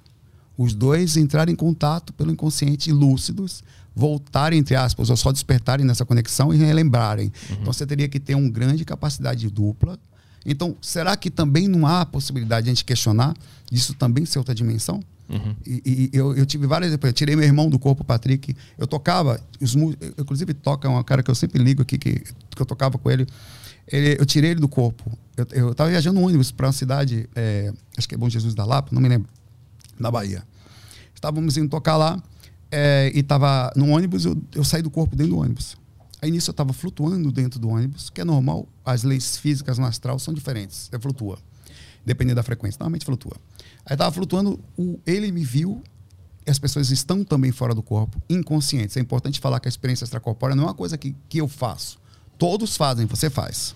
Só não lembra. Tanto que você entra em paralisia do sono. Só não lembra. Lembrar é um processo que a gente aprende e não tem nada errado. É como sair bêbado na rua ou não. Se eu te perguntar, é melhor você andar aqui bêbado ou desperto? Bêbado você corre risco. Uhum. Desperto, obviamente, tem as suas consequências e as pessoas saberem que você está acordado. Então, o, o, o, eu, ele me viu e falou: Saulo, me leva para voar. Porque de, eu, tenho esse, eu tenho um vídeo sobre comprovações no meu canal, que eu ligo para todo mundo, falo com todo mundo, boto pessoas, mandam um vídeo para mim. E não tem. E, e, e, são declarações sinceras, assim. As pessoas não têm por que mentir, são pessoas simples. Assim, o cara é músico, não conhece nem de espiritualidade, é católico. Aí ele me leva para voar, que eu nunca, eu só tive o sonho que eu voei quando era criança. Eu peguei ele, saí, as leis físicas são diferentes, saí por dentro do ônibus, assim, não existe aquele ônibus, entre aspas, no, no astral. Ele está existindo no duplo, mas eu atravesso facilmente ele por uhum. causa disso. Saí, voei com ele, levei ele para voar comigo, até que ele sumiu das minhas mãos depois de um tempo. Eu falei, voltou pro corpo, vou voltar também. Despertei um pouco depois. Você às vezes pensa em voltar, não volta logo, depende de alguns fatores que a gente sempre fala. É, procurei ele, eu não sabia nem que cadeira ele estava dormindo no ônibus. Uhum. Foi coisa aleatória. Eram 40 e poucas pessoas viajando no ônibus. Uma equipe técnica, equipe de luz. A banda era famosa. Minha música foi campeã do carnaval é, também de, de, de 1999. Na Bahia, já foi banda Revelação, né, na banda de Salvador. Aí é, a banda era famosa, Bom Balanço, tocava Juliana, Não Quer Sambar. A música Tique Tique Bom, que pagou minha faculdade inteira com royalties da Ana Maria Braga. Cara, Eu paguei minha faculdade toda com louro dançando assim, tique tique bom, tique bom, tique bom. Juliana não quer sambar, samba, aí vai.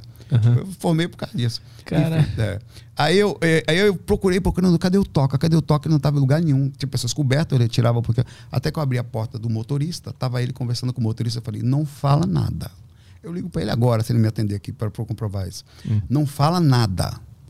Você estava sonhando que estava, porque eu sei que ele ia interpretar como sonho, já tinha alguma experiência ali. Estava voando que estava voando, ele ficou branco. Ele, João Paulo, eu falei o que para você aqui agora? E tem mais. Você disse para mim que só voou quando era criança. E eu te levei para voar e foi comigo a ponta. Ele perdeu a cor. hum, É assim, exemplo, uma pessoa despreparada, que não tinha nenhum conhecimento, que só me viu fora do corpo e teve a oportunidade de despertar, pra ela foi um sonho só. para ela, ela interpretou como um sonho lúcido. Ela estava voando com um nível de lucidez fora de série, tanto que ele nunca mais esqueceu desse sonho. Porque abre um precedente dentro da sua ligação, que também é feito um processo até de propósito para que você. Porque uma experiência extracorpórea, bem como uma experiência de quase morte, muda a sua vida. Hum. Você nunca mais pensa igual. Se você vê seu corpo deitado, você vai questionar aquele pro resto da vida. É diferente você acreditar no que eu estou lhe falando. Você não precisa acreditar. Você vai lá e deita e faz sua técnica. O gostoso da experiência extracorpórea é que o que eu estou falando aqui só depende de você, seu quarto, apagar a luz e boa vontade dos seus estudos. Então, eu tinha te perguntado de evidências, né? Então, a, a- o que a gente tem de evidência é que existem pessoas que compartilham uma experiência Exato. e depois voltam e, e as duas lembram e Eu relatam. lembro- E não só duas. Eu tive, nós tivemos uma mega experiência. Nós tínhamos uma, uma tentativa há mais de 10 anos, mais ou menos uns 6 ou 8 anos atrás, de ir até Fernando de Noronha, no encontro. E nós tentávamos sempre, toda, uma vez por semana tal. Era, acho que era as quartas-feiras. E nós tentávamos, tentávamos, tentávamos, até que um dia a gente foi fazendo, mas não levava nem mais a sério, mas estava, vamos hoje e tal. E aí foi um dia que encontrou esse vídeo, está no meu vídeo de comprovações. Várias pessoas, o Gilvão apareceu falando comigo que teve lá, outras pessoas também. É, o Renato também apareceu no vídeo. Então todo mundo rememorou alguma coisa. E eu rememorei muita coisa igual. A cada um de uma forma, estava todo no mesmo lugar. Então, outra coisa que seria estranho. Todo mundo tinha que estar mentindo, o que é impossível, porque não tem como. Todo mundo teria que ter acordado dentro do seu inconsciente, que é estranho, dentro do processo da psicologia. Todo mundo teria que ter se conectado cerebralmente. Poxa, será que eu preciso pensar tão fantasticamente assim? Será que eu não posso imaginar somente que as dimensões existem também? Ou abrir a possibilidade disso? O melhor disso tudo é que você começa. Muitas vezes, Petri, eu deitei, vi meu corpo. De... Rapaz, já, você, você ronca, eventualmente. Hum, não que eu saiba. Eu sei, porque eu eventualmente ronco, porque eu vejo meu É. corpo roncando. Ah, entendi. Cara, é, é, é ridículo, velho. Você, muitas vezes eu voltei pro corpo para me arrumar no travesseiro, porque você fica com vergonha de você mesmo. velho. Ah, aquela coisa lá. Então, vo- você, essa, eu questionei, velho, isso não pode ser loucura. Não pode, e, e- e isso é fato. Às vezes, uma coisa tão simples, por exemplo, seu corpo está deitado, virado para o guarda-roupa. Uhum. Então você acorda fora do corpo olhando para a janela, velho. Num ângulo totalmente diferente. É, tipo, é muita loucura, igual lúcido. Você tá travado, às vezes você tá com o corpo, a oscilação astral acontece, você tá vendo seu pé às vezes. Aí você fala, como assim? E você fica olhando as unhas, os detalhes do seu pé, pelo ângulo em- que, que- interessante, assim. Então são tantas coisinhas que acontecem, aí vem várias outras coisas, né? Avisos, detalhes, eh, situações que acontecem no astral que você traz e comprova. Situa- o astral ele tem mais ou menos que uma, às vezes um, uma visão pré-futura das coisas que estão para acontecer, que já estão em, áreas virgens, que você consegue visualizar as situações que estão para acontecer. É, cons- uma vez, por exemplo, tinha a minha ex-sogra, ela tinha. Começou a acontecer uma, uma, uma, uma construção de um prédio na, numa área irregular. Só o projeto. Botaram uma placa lá no Recife. Você sabe que essa coisa de prefeitura, não sei o que tal, os caras conseguem o que querem. Né? Aí era uma, uma região perto do rio Capibaribe, não podia construir. Pela regra, na área de preservação, tem uma área mínima de tal, não podia, não podia construir. Obviamente que as pessoas do prédio tentavam para que não construísse nada na frente, para não tirar a visão do prédio, uma mistura de interesse com. Enfim. Ela lutou, lutou, lutou com todo mundo da justiça. Rapaz, eu totalmente sem pensar. Saí do corpo, eu fui na frente do prédio. Saí do- na frente do prédio ali, vi uma área de brita, onde era uma, uma mata. Toda de brita. Rapaz, eu voltei pro corpo com alguma experiência. Já falei, pode esquecer, dona Vera, pode esquecer. Pode esquecer. Ela vai lá, me comprova isso aqui que eu falo. Ligo pra ela agora aqui. Ela não tem por que mentir. Quer que eu ligue? Ah, não tem por que mentir. Ela não é minha sogra? Quase 70 anos. Ela não vai mentir, pô. Negócio desse. Mas tu viu a brita significava que a Calma, obra estava andando. veja, é, Exato, eu falei, já está em construção e o projeto tem brita. Como assim? Tem, tem brita. Eu vou te contar algumas coisas de comprovação. Aí eu volto. Hoje, o prédio está construído e tem brita lá. Na área que ficou, a área de, de estacionamento para os dois prédios com brita. Uhum. Outra coisa. Tu, consegue ver um pouquinho do futuro nessas Exato. Olha que interessante. Olha que comprovação isso. isso eu ligo para a pessoa aqui também. Ela é da mesma família. Ela comprou, ela, eu espero que ela esteja até me ouvindo e depois fala, aconteceu. É, só você falar, cada coisa que eu passo, eu posso ligar para a pessoa aqui, a pessoa vai ficar morrendo de vergonha que está ao vivo, mas ela vai comprovar isso que eu tô falando. Essa pessoa engravidou. Eu saí do corpo e conversei com um menino, que inclusive eu sou padrinho dele, que é o Heitor. É, conversou com um menino é, gordinho, loirinho. Eu conversei com brincar com ele, pequenininho, um bebezinho, super engraçado, velho. Eu falei, poxa, seu filho é um menino. Eu conversei com ele. Só que o que aconteceu? Ela foi fazer um mês depois o exame e era uma menina. Eu falei, pô, nunca mais conto minha experiência para ninguém, passando vergonha, né? Uhum. Fiquei quieto e tal, e vou aprendendo. Velho, infelizmente, ela, ela caiu da rede e perdeu essa menina. Ela engravidou pouco tempo depois. E hoje ela tem três filhos. O primeiro tem cabelo preto, a menina. O último tem cabelo preto, é magrinho, os dois são magrinhos. E o Heitor é gordinho, loirinho e super engraçado e super ligado a mim. Tanto que uhum. eu só virei padrinho dele. Tu, tu e, falou com o terceiro, no caso? Não, falei com o segundo. Ah, com o segundo, tá. Foi exatamente com ele. Era o uhum. segundo que estava nascendo. Uhum. Nasceu o terceiro depois, que cabelo preto e tal. Entendi. diferente. Uhum. Você vê que, cara, são milhões de situações. Você vai tendo tanta experiênciazinha que você vai vendo que, que incrível, velho. Por exemplo, eu fui chamado na. Aí, os espíritos eles tentam se comunicar com você de alguma forma, às vezes você não consegue, às vezes você consegue. Eu estava lá na frente da minha casa, saí do corpo e tal, o espírito me abordou desesperado. Avise a fulana aí que ele tá doente, no estômago, não sei o que, tava, que vai meio gente. Eu falei, vou voltar agora para pensar, vou voltar, vou voltar pro corpo, pensei voltar, pensou, voltou. Aí como é que eu falo uma porta dessa? Lá na porta do, do sujeito, né? E aí, falando tal, pô, o carro tá no lugar errado, a rua era apertadinha, né? Aí o carro fica, não, não, não é isso não. Rapaz, você sabe que eu tenho sonhos, né? Eu sei esse negócio seu que fica no carro aí, viagem astral.com, que é meu site. Uhum. é, velho, sabe que eu tenho sonhos, velho? Vá dar uma olhada aí, porque eu sonhei um negócio assim, meio estranho, pô, tava com câncer, cara. Isso, eu não sei se ele se salvou depois daquilo, que eu me mudei pouco tempo depois para Recife. Uhum. Mas ele estava realmente. Então, foi avisado, você não faz nada, você somente saiu do cara, avisou pode até ser uma, uma, um blefe, né? Uhum. Mas na dúvida eu falei, e era fato. Uhum. Mas como é que tu, tu, tem, tu sabe se o cara tá. Porque tu disse que os espíritos podem te enganar também, né? Exato. Como é, é aí que entra o questionamento meu. Na dúvida, eu falei para ele fazer um check-up. Uhum. Qual é o problema? Zero. Sim, sim. Aí eu tenho que ter mínima sensatez de que em toda experiência que eu tenho eu posso sair falando.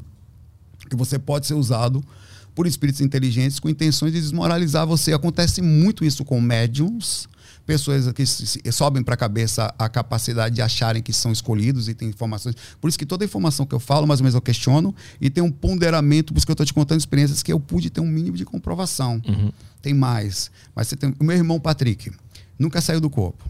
Nunca. Ele tava, foi, tinha ido lá para casa um rapaz, eu toco, também sou músico, no meu canal, inclusive, eu toco de vez em quando. Aí foi o Amadeus, amigo nosso, para lá. Eles entraram no quarto e acabaram de chegar. Eu fui, ficaram lá no computador até tarde, eu fui dormir. Aí essa parte tava, nessa época eu estava casado. Fui dormir. Levantei do corpo, fui até o corredor, é meu ação normal. Chegando no corredor, eu, é, eu pensei, poxa, vou pegar Patrick hoje. Entrei no quarto, não, eles estavam dormindo na mesma cama de casal, eles dormiram juntos. Eu não sabia, eu tinha 50% de chance de erro, para começar eu não sabia qual lado um estava dormindo outro. Eu sei que eu vi o Amadeus dormindo na ponta da cama e o meu irmão no canto da parede. Eu passei por cima do corpo de Amadeus, falei, Patri... eu sabia que eu não podia, eu estava super lúcido, falar para ele que ele estava fora do corpo naquela hora porque ele ia tomar um susto, porque a pessoa não está acostumada. Eu conheço mais ou menos o comportamento. Patrick, vem cá fora que eu quero falar com você. Por que aqui fora? Porque eu precisava que ele tinha um alvo mental para fora do corpo, que é uma das técnicas preditivas, após as técnicas, o alvo mental, uhum. que eu quero falar com você. Ele veio. Chegamos ali fora, eu falei, segurei as mãos dele para ele não correr. Eu, Patrick, tenha calma que nós estamos fora do corpo. Ele, peraí, rapaz, que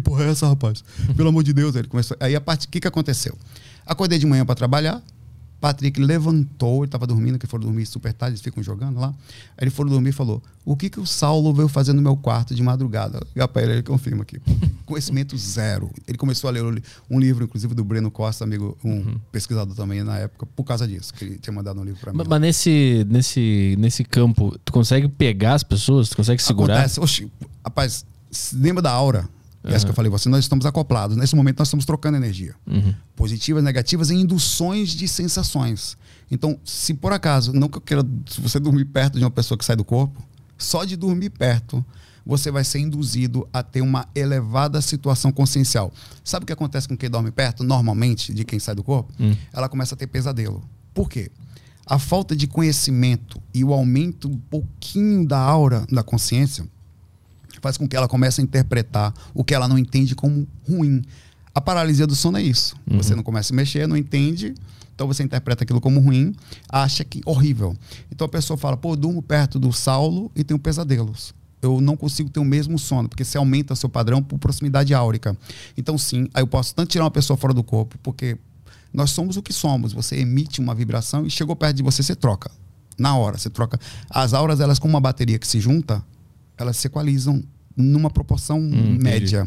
Quando você se afasta, cada uma volta para sua vibração média, ou na sua energia, digamos assim. Então, é, eu posso tanto tentar tirar uma pessoa do corpo, e diretamente, principalmente se estiver próximo, mas é mais difícil. Eu já tentei acordar diversas vezes, as pessoas não conseguiram, Petri. É muito difícil. E a, a- a projeção astral, ela necessariamente ela precisa ter a ver com essas curas de outros espíritos, de ajudar alguém, ou ela pode ser só individual? Tipo, só, Pode. Que, só quero pessoas- pra me divertir ou pra conhecer. Na verdade, na filosofia, na, na filosofia, no estudo americano, normalmente você sabe de, ah, é assim que se vende. É porque nós somos brasileiros e nós temos a, na nossa cultura católica, espírita, é muito mais ligado ao altruísmo, ao amparo aqui no Brasil. Mas não é também, também é nos Estados Unidos. Mas lá você vai ver mais assim, você pode visitar um estádio, você pode não sei o quê. Essas são as propagandas.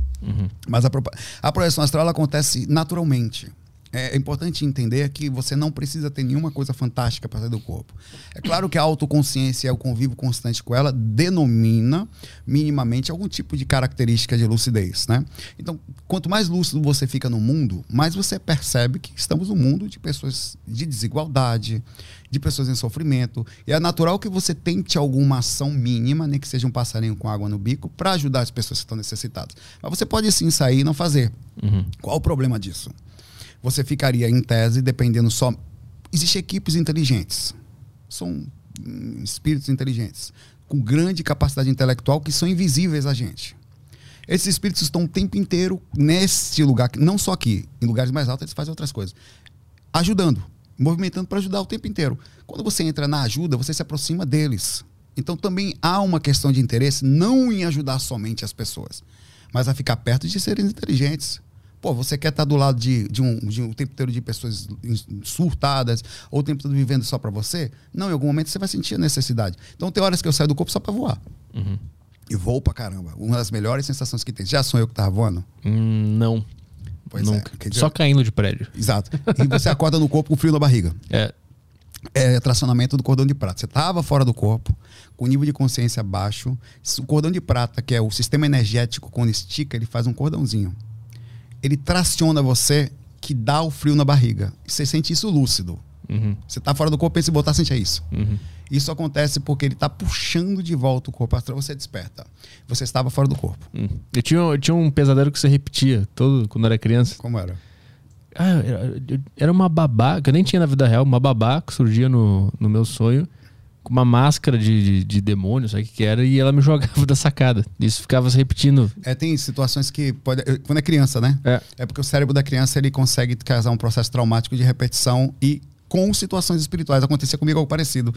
Eu tinha seis meses. Tanto é verdade que eu, eu desenho a casa. Que eu, eu tinha seis meses quando morava nessa casa em Santos, no canal 2, eu acho. Hum. Ou canal 1, sei lá. É, eu sei que eu, eu entrava engatinhando, não sabia nem andar. Engatinhava, tinha seis meses, sete meses, sei lá. E vi um gato preto e mordia meu dedo, meu dedão. Eu nunca conseguia correr desse gato. Ele todo dia me pegava. Aí eu não sei que também que desgrama era isso. sei que miserável me pegava. Agora eu lembro da, da geladeira vermelha, de um pinguim em cima, do armário azul que tinha na cozinha, da, da sala à direita, do corredor, que é tudo. Com seis meses eu lembro, por causa do sonho. Hum. Foi que É, e esse ficou se repetindo um tempão. E, eu- e aí depois de um tempo, já na, já na faculdade, já bem já jovem já, eu te, comecei a ter muita paralisia do sono. E aí como eu tinha o tempo inteiro, eu comecei a acostumar com aquilo. Então chegou um ponto que eu comecei a não me desesperar mais. E aí eu, eu lembro que eu, eu comecei a tentar sair do corpo, mas nem sei porquê, só porque eu tava... Faz bem. E eu lembro que eu eu comecei a puxar assim e tinha. Parecia que tinha uma gosma Exato. colada no É o corpo. sistema energético. E eu ficava tentando sair. Quanto mais força eu saía, mais. Você percebia que estava saindo? Sim. Isso não é loucura. Se você vai ficar assustado. Que legal. Eu vou, vou, vou lhe fazer um desafio. Você vai mandar uma mensagem falando que fez. Ah, Se quiser. Se vai, a galera também que está assistindo aí também que quiser fazer.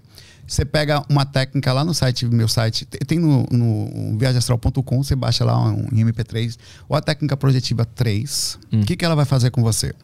É, ela vai mexer esse sistema energético. Em si, ela vai fazer o seguinte: você vai respirar, vai relaxar. Em princípio, ela dura 60 minutos. Depois que você aprender, você usa a Compacta 2 ou a 1, que dura só 20 minutos, tá? Ela vai mexer o sistema energético, ela vai pulsar, ela vai exteriorizar, quer dizer, jogar para fora e abrir. Quando ela faz isso, essa gelatina que você está dizendo, são milhares de filamentos conectados a cada célula. Cada célula sua é conectada também ao sistema do corpo espiritual pelo sistema energético, principalmente as glândulas principais que também saem daí os centros de força. Depois a gente pode falar também. Aí, nisso você vai começar a sentir, na hora que entrar em catalepsia projetiva, que não vai ficar mais grudado. As, eh, você vai sentir as mãos, as, principalmente os, os braços e as pernas, saírem mais facilmente. E nessa hora você usa, além disso, eh, você faz a técnica, você pensa num lugar da sua casa que seja mais de 3 metros de distância do seu quarto, no lugar que você está deitado. E vai para lá. Você não faz, não faça força, não funciona na força. ah, eu fiquei fazendo muita força. Não, não, você vai, você vai se acabar todo. Você não é incrível Hulk, vai, não vai sair. Nem incrível Hulk sai dali, velho. Aliás, incrível Hulk se lascou no filme do. Você assistiu do. Que tira ele do corpo. Tiraram. A monge tirou ele do corpo, inclusive. E pum, ele sai. Ah, sim, é verdade, é verdade. Não sai. Então o incrível Hulk se lasca ali. Então é tentar fazer isso. E você vai ver que depois de mexer as energias, vai, aí é que entra o legal. Que é isso que eu digo que é gostoso a projeção astral. Tudo que eu tô falando aqui, você pode fazer em casa. Você pode fazer sozinho. E você, uma vez que você levante, se afaste do corpo com lucidez, ou até faça um sintomazinho que a gente chama de autobilocação consciencial, que é ver seu corpo deitado, aí você vê como você vai questionar, velho. É, É, tanta lucidez. É tanta lucidez que você fala, velho, isso, isso, isso Uhum. não é mentira. velho. Eu, eu lembro que quanto mais força eu fazia, mais a- as paredes parecia que era um túnel, assim, começava a agitar É. e a. E a espichada, né? É, isso, e você consegue. E às vezes você sai do corpo assim, viu? É, eu não consegui. Aí eu eu, saí me arrastando que nem mendigo, velho. e eu fiquei, eu quero, eu quero atravessar a parede do, do quarto pra ir no quarto da minha mãe. E eu não conseguia, e o Você negócio vai- espichava e o Exato. negócio ficava agitado, e aí eu Exatamente. voltava e a acordava. oscilação astral por causa do sistema energético. É, eu, eu tive isso uma vez, duas. Pronto, você tá, tava fora do corpo. E aí depois eu nunca mais tive paralisia, só recentemente comecei Essa- tive uma ou outra, mas muito espaçado, assim. É isso que a gente chama de faixa de atividade do cordão de prata. E você tá lúcido ali dentro. Essa lucidez que você tá tendo, ela melhora quando você se afasta. Porque ali dentro tem aquela agonia toda, essa coisa pesa, de tendo se lá.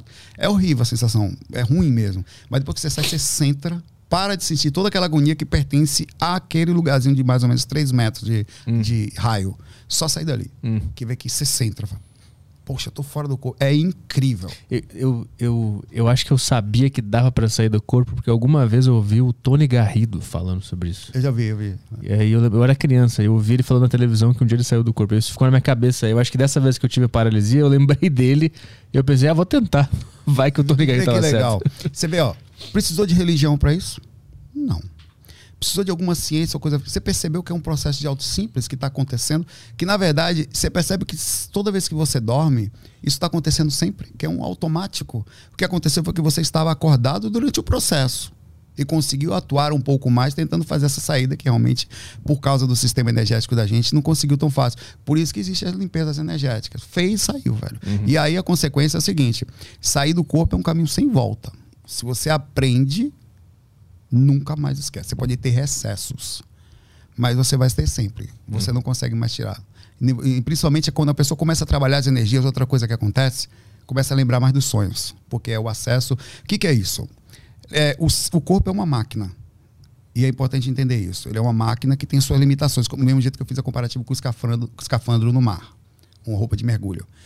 Quando você sai do corpo, você vai para um corpo muito mais inteligente. É como se você tivesse com abrindo um documento do Word com caracteres iguais e você tentar se pegar depois voltar para o corpo e abrir isso num, num planilha de texto, num, num- bloco de notas. Ele vai embaralhar um pouco. Porque o corpo físico, às vezes você volta, ele afunila com isso. Principalmente quando você está expandido lá fora, muito lúcido, você volta que você abre o olho e fala: Meu Deus, vazio tudo. Tem que ter técnicas para fazer o cérebro entender, porque o cérebro é uma máquina que precisa ser treinada. Com isso vem estudo, vem dedicação, convívio com o assunto. Isso cada vez você vai fazendo mais habilidade.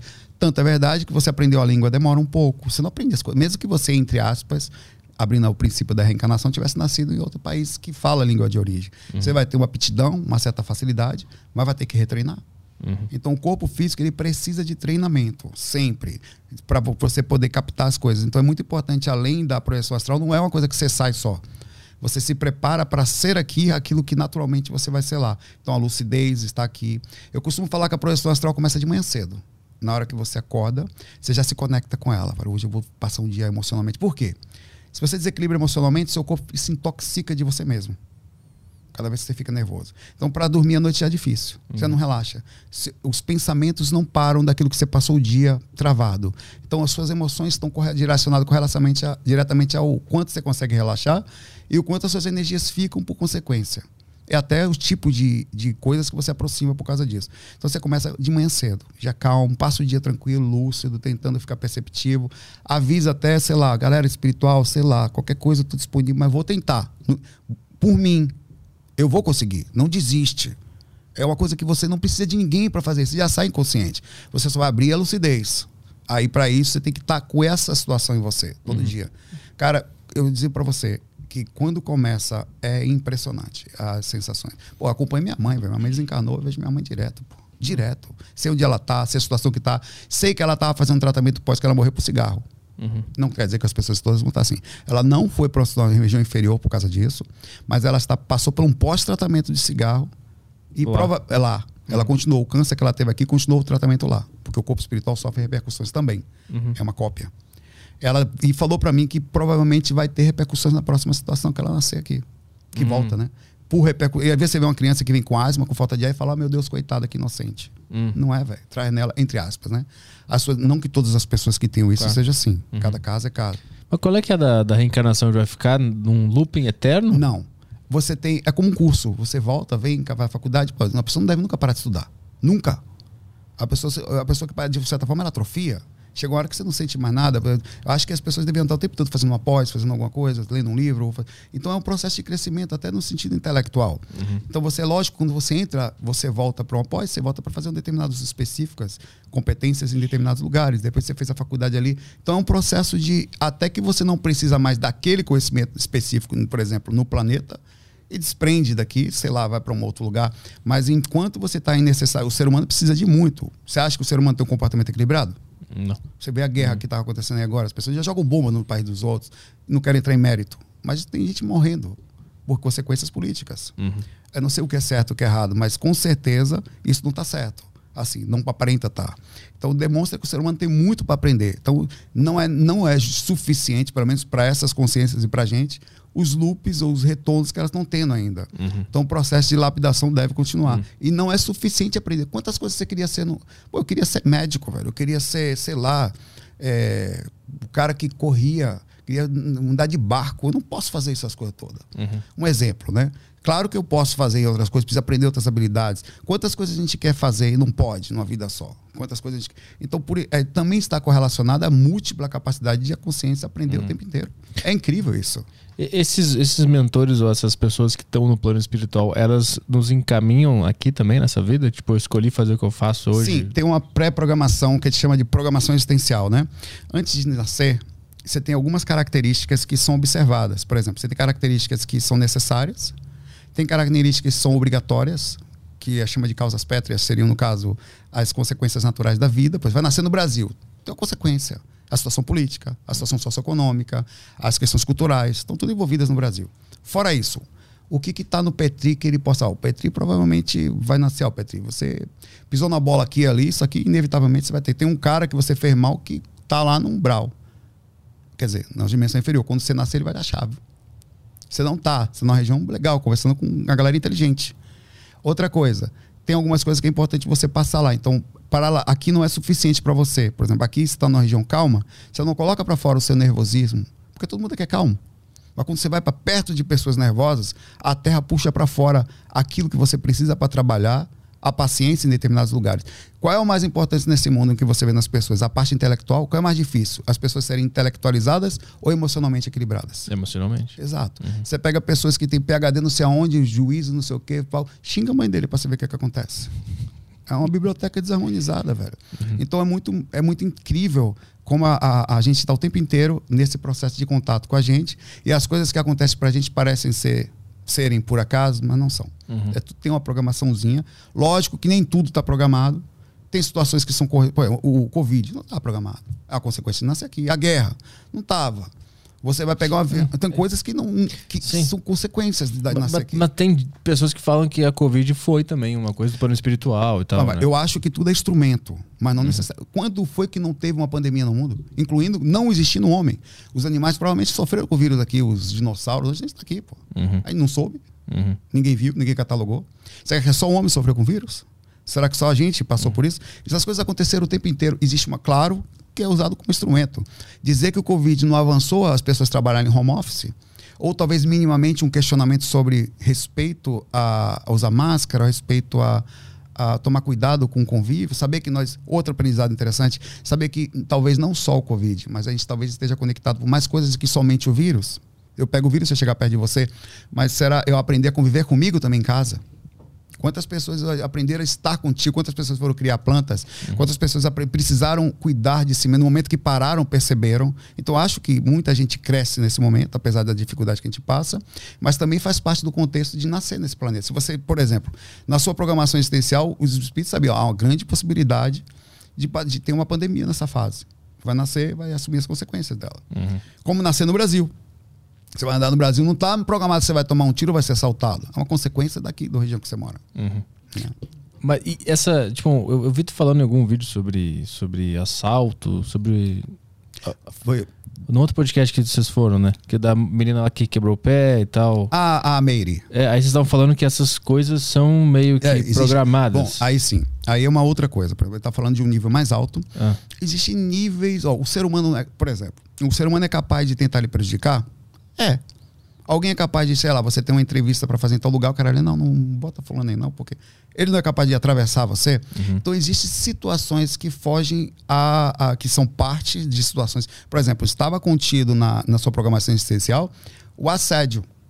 Você vai nascer no lugar, onde você precisa manter mais ou menos uma boa sintonia, porque isso, quando você começar a trabalhar com, por exemplo, ajudar as pessoas ou fazer coisas boas, existirão seres, apesar é preciso nem ser inteligente para isso. Tenta começar a, a, pegar na favela pessoas que entram, oh, não vá, não se drogue não, para você ver o que o traficante faça com você. Hum. Não sobe não, compre droga não, faz mal. Aí o cara te ouve e vai embora. Pega o cliente do traficante e manda embora para ver que você não vai bater lá na sua casa para matar você. Então há uma consequência até inteligente de entender que os espíritos, alguns deles, eles, assim como tem o domínio aqui, eles não querem que algumas coisas aconteçam. Que o domínio sobre. Aliás, isso está acontecendo na área política, na área social, na área. Como eu falei, aqueles exemplos da, da gasolina, da, da médico, né? Então há um controle muito grande sobre isso. E, e lógico, no caso da Meire específico que você falou. A Meire, é, inclusive, é pesquisadora, muito legal, ela, ela também fala de projeção e tal. Amiga nossa, muitos anos. Ela, ela vinha, nós tínhamos esse encontro aqui. Ah, coincidências incríveis, assim, fazia sete anos que a gente não se via, eu, eu tive com ela em 2015, aí estava marcado para a gente fazer esse podcast, eu e o Leandro, que está aqui, é o Leandro Mactube, aí, é, é, que também tem o canal Mactube Cósmico, é, é, é, ele estava, e nisso, ela simplesmente foi para um lugar que ela não queria ir, encontro com amigas que ela gosta, mas naquele dia ela não estava com vontade, e a gente sabe que existem situações espirituais, ela é uma pessoa que ajuda muita gente, que faz oração, que está sempre tentando ajudar, isso envolve energias, ela pisou no chão, quebrou o pé. Ela tá com 10 parafusos no pé. Mas pisou, rapaz. Ninguém entende aquilo. Claro que ah, foi coincidência, provavelmente sim. Hum. A gente pode pensar assim. Mas são coincidências que acontecem muitas vezes quando estão próximos na iminência de um processo de um acontecimento legal, uma ação espiritual, uma tentativa de encontro, uhum. alguma coisa que vai ser transmitida em conjunto. Então, e... existem essas tentativas de fazer isso não acontecer. Então, uma, os espíritos, eles conseguem nos impedir de Totalmente. ter coisas boas, mas também conseguem nos ajudar também. Totalmente. As duas coisas acontecem o tempo inteiro. Mas eles estão brigando? Tipo, eu vou defender esse cara? Não, eu vou foder esse cara. Existe proporção e sintonia. Ah. É difícil entender, mas é assim. Vamos lá. O que, que é sintonia? É aquilo que você é, que você vibra e que, em tese, não pode ser tirado porque faz parte da sua correspondência. Você vai receber a vista do seu direto mentor. Olha, melhora a sintonia aí. Pô, você está fazendo uma coisa que está aproximando espíritos pesados. pô, você está agindo de uma forma que está aproximando, abrindo uma brecha. Isso é esta sintonia é mais difícil de ser tirada, tá? Agora existe, por exemplo, a Meire foi avisada, ela falou. Ela disse que é, ela ela estava no lugar, sentiu o ouvido apitar, sentiu uma sensação de estranha, até de achava que ia ser assaltada. Ela sentiu, eu senti isso na estrada vindo para cá, te falei. Senti uma sensação estranha, entrei, fui dormir. E ouvi a intuição. Às vezes a gente ouve, às vezes não. Ninguém é perfeito nisso. Ela, ninguém, a gente acerta e erra nesses acertos, a gente vai aprendendo a ouvir mais a intuição. E ela mesmo assim foi. E ela se, e nisso aconteceu. Coincidência ou não, ela sentiu anteri- anteriormente isso que ia acontecer.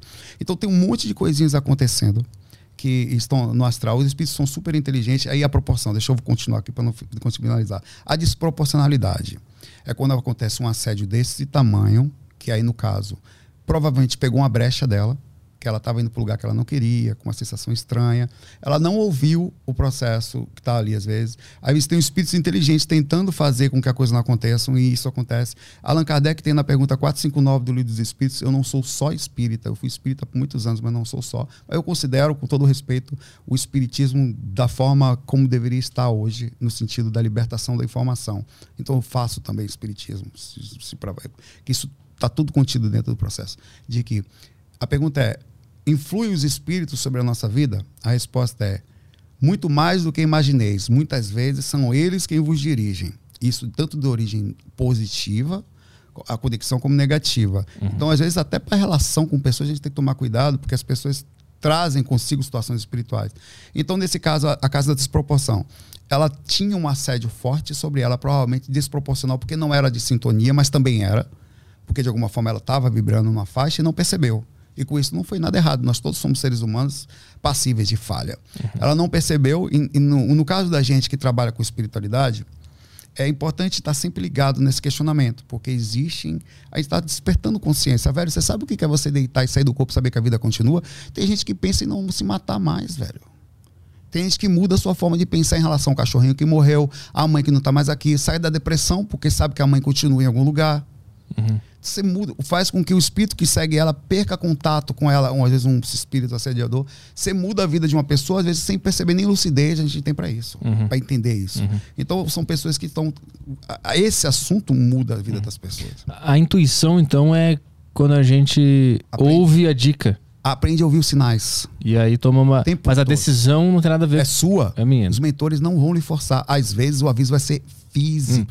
Mas Eu, eu tive uma, uma intuição que não aconteceu. Eu tava muito forte. Eu fui fazer turnê em Santa Catarina. Eu tinha certeza que eu ia morrer. Eu tava mal demais. E não aconteceu nada.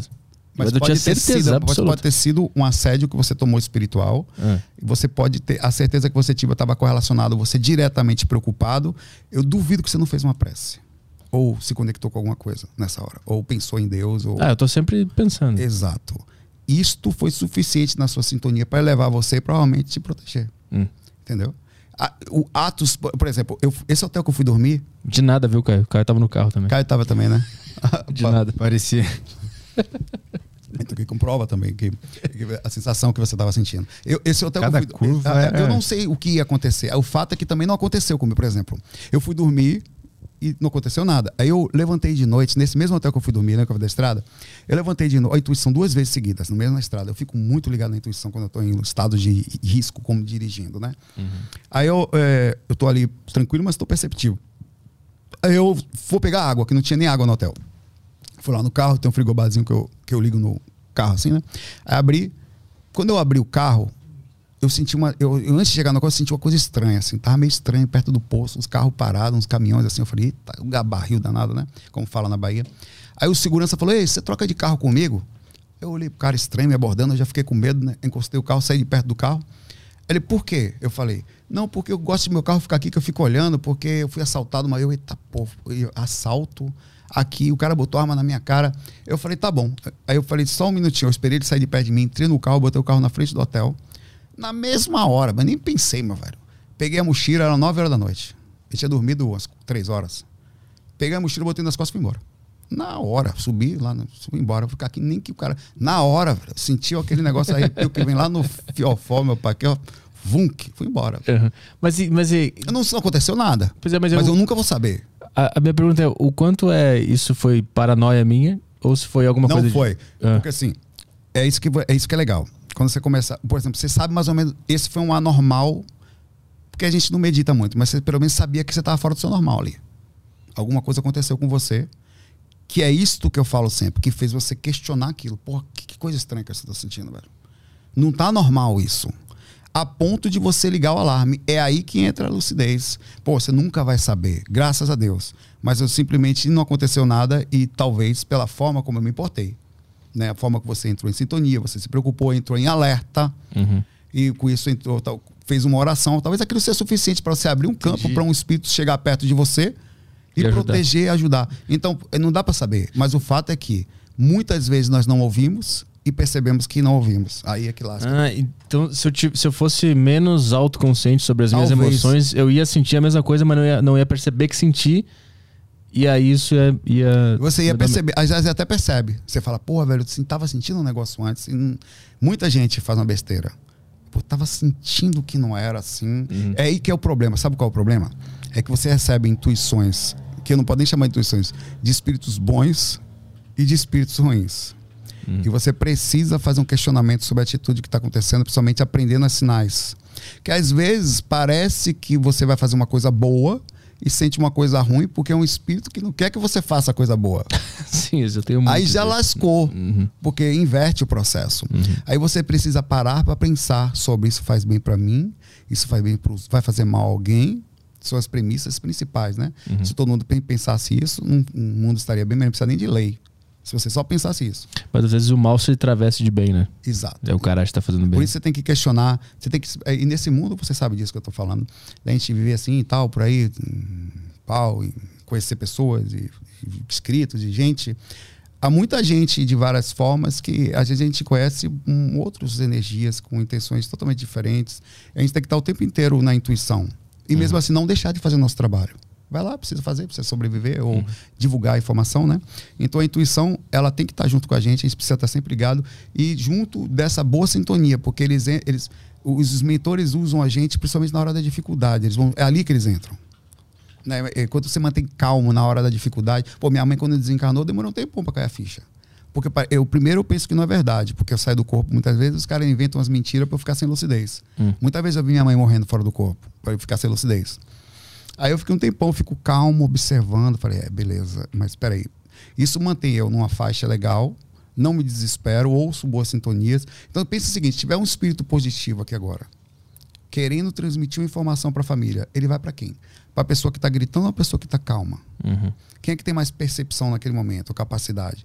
Então é por isso que a gente tem sempre que estar tentar. ah, E parte dessa intuição é manter a calma. Quanto mais autoconsciente das suas sensações, mais calmo e mais aberto tu vai ficar, e- né? e a intuição passa a ser uma coisa muito forte com Uhum. o tempo. Você fica muito Você sabe, velho. chega perto de uma pessoa, você sabe que ela é uma cebosa. Uhum. Naquele aspecto. Você fala, ih, rapaz, aí você fica com o pé no chão mesmo, um pé atrás, assim. fala. Vamos ver umas perguntas aí? Vamos lá, vamos lá. Eu vou. Quer ir no banheiro? Não, não. tá- Eu vou ali então e ele vai, Vai tocar uma, uma pergunta aí e eu já lá. volto. aí. Maravilha, Caio. Eu e você. Opa, vamos lá. Áudio do Ícaro. Vou tocar no fone aí. Boa tarde, Caio, Petri, Saulo. Primeiramente, muito bom ver Saulo aí na deriva. Finalmente, acompanho esse cara há muito tempo e ver ele nesse local é sensacional. E Saulo pergunta o seguinte: Minha família é espírita, ambos os lados, par de pai e de mãe, e a gente tem a prática de fazer o evangelho do lar há 15 anos, basicamente. Desde que eu me entendo por gente, a gente faz. Só que a gente meio que estagnou nos livros que a gente usa, sabe? Sempre o livro dos espíritos, o Evangelho segundo o Espiritismo, aí lê uma prece no início, uma prece no fim.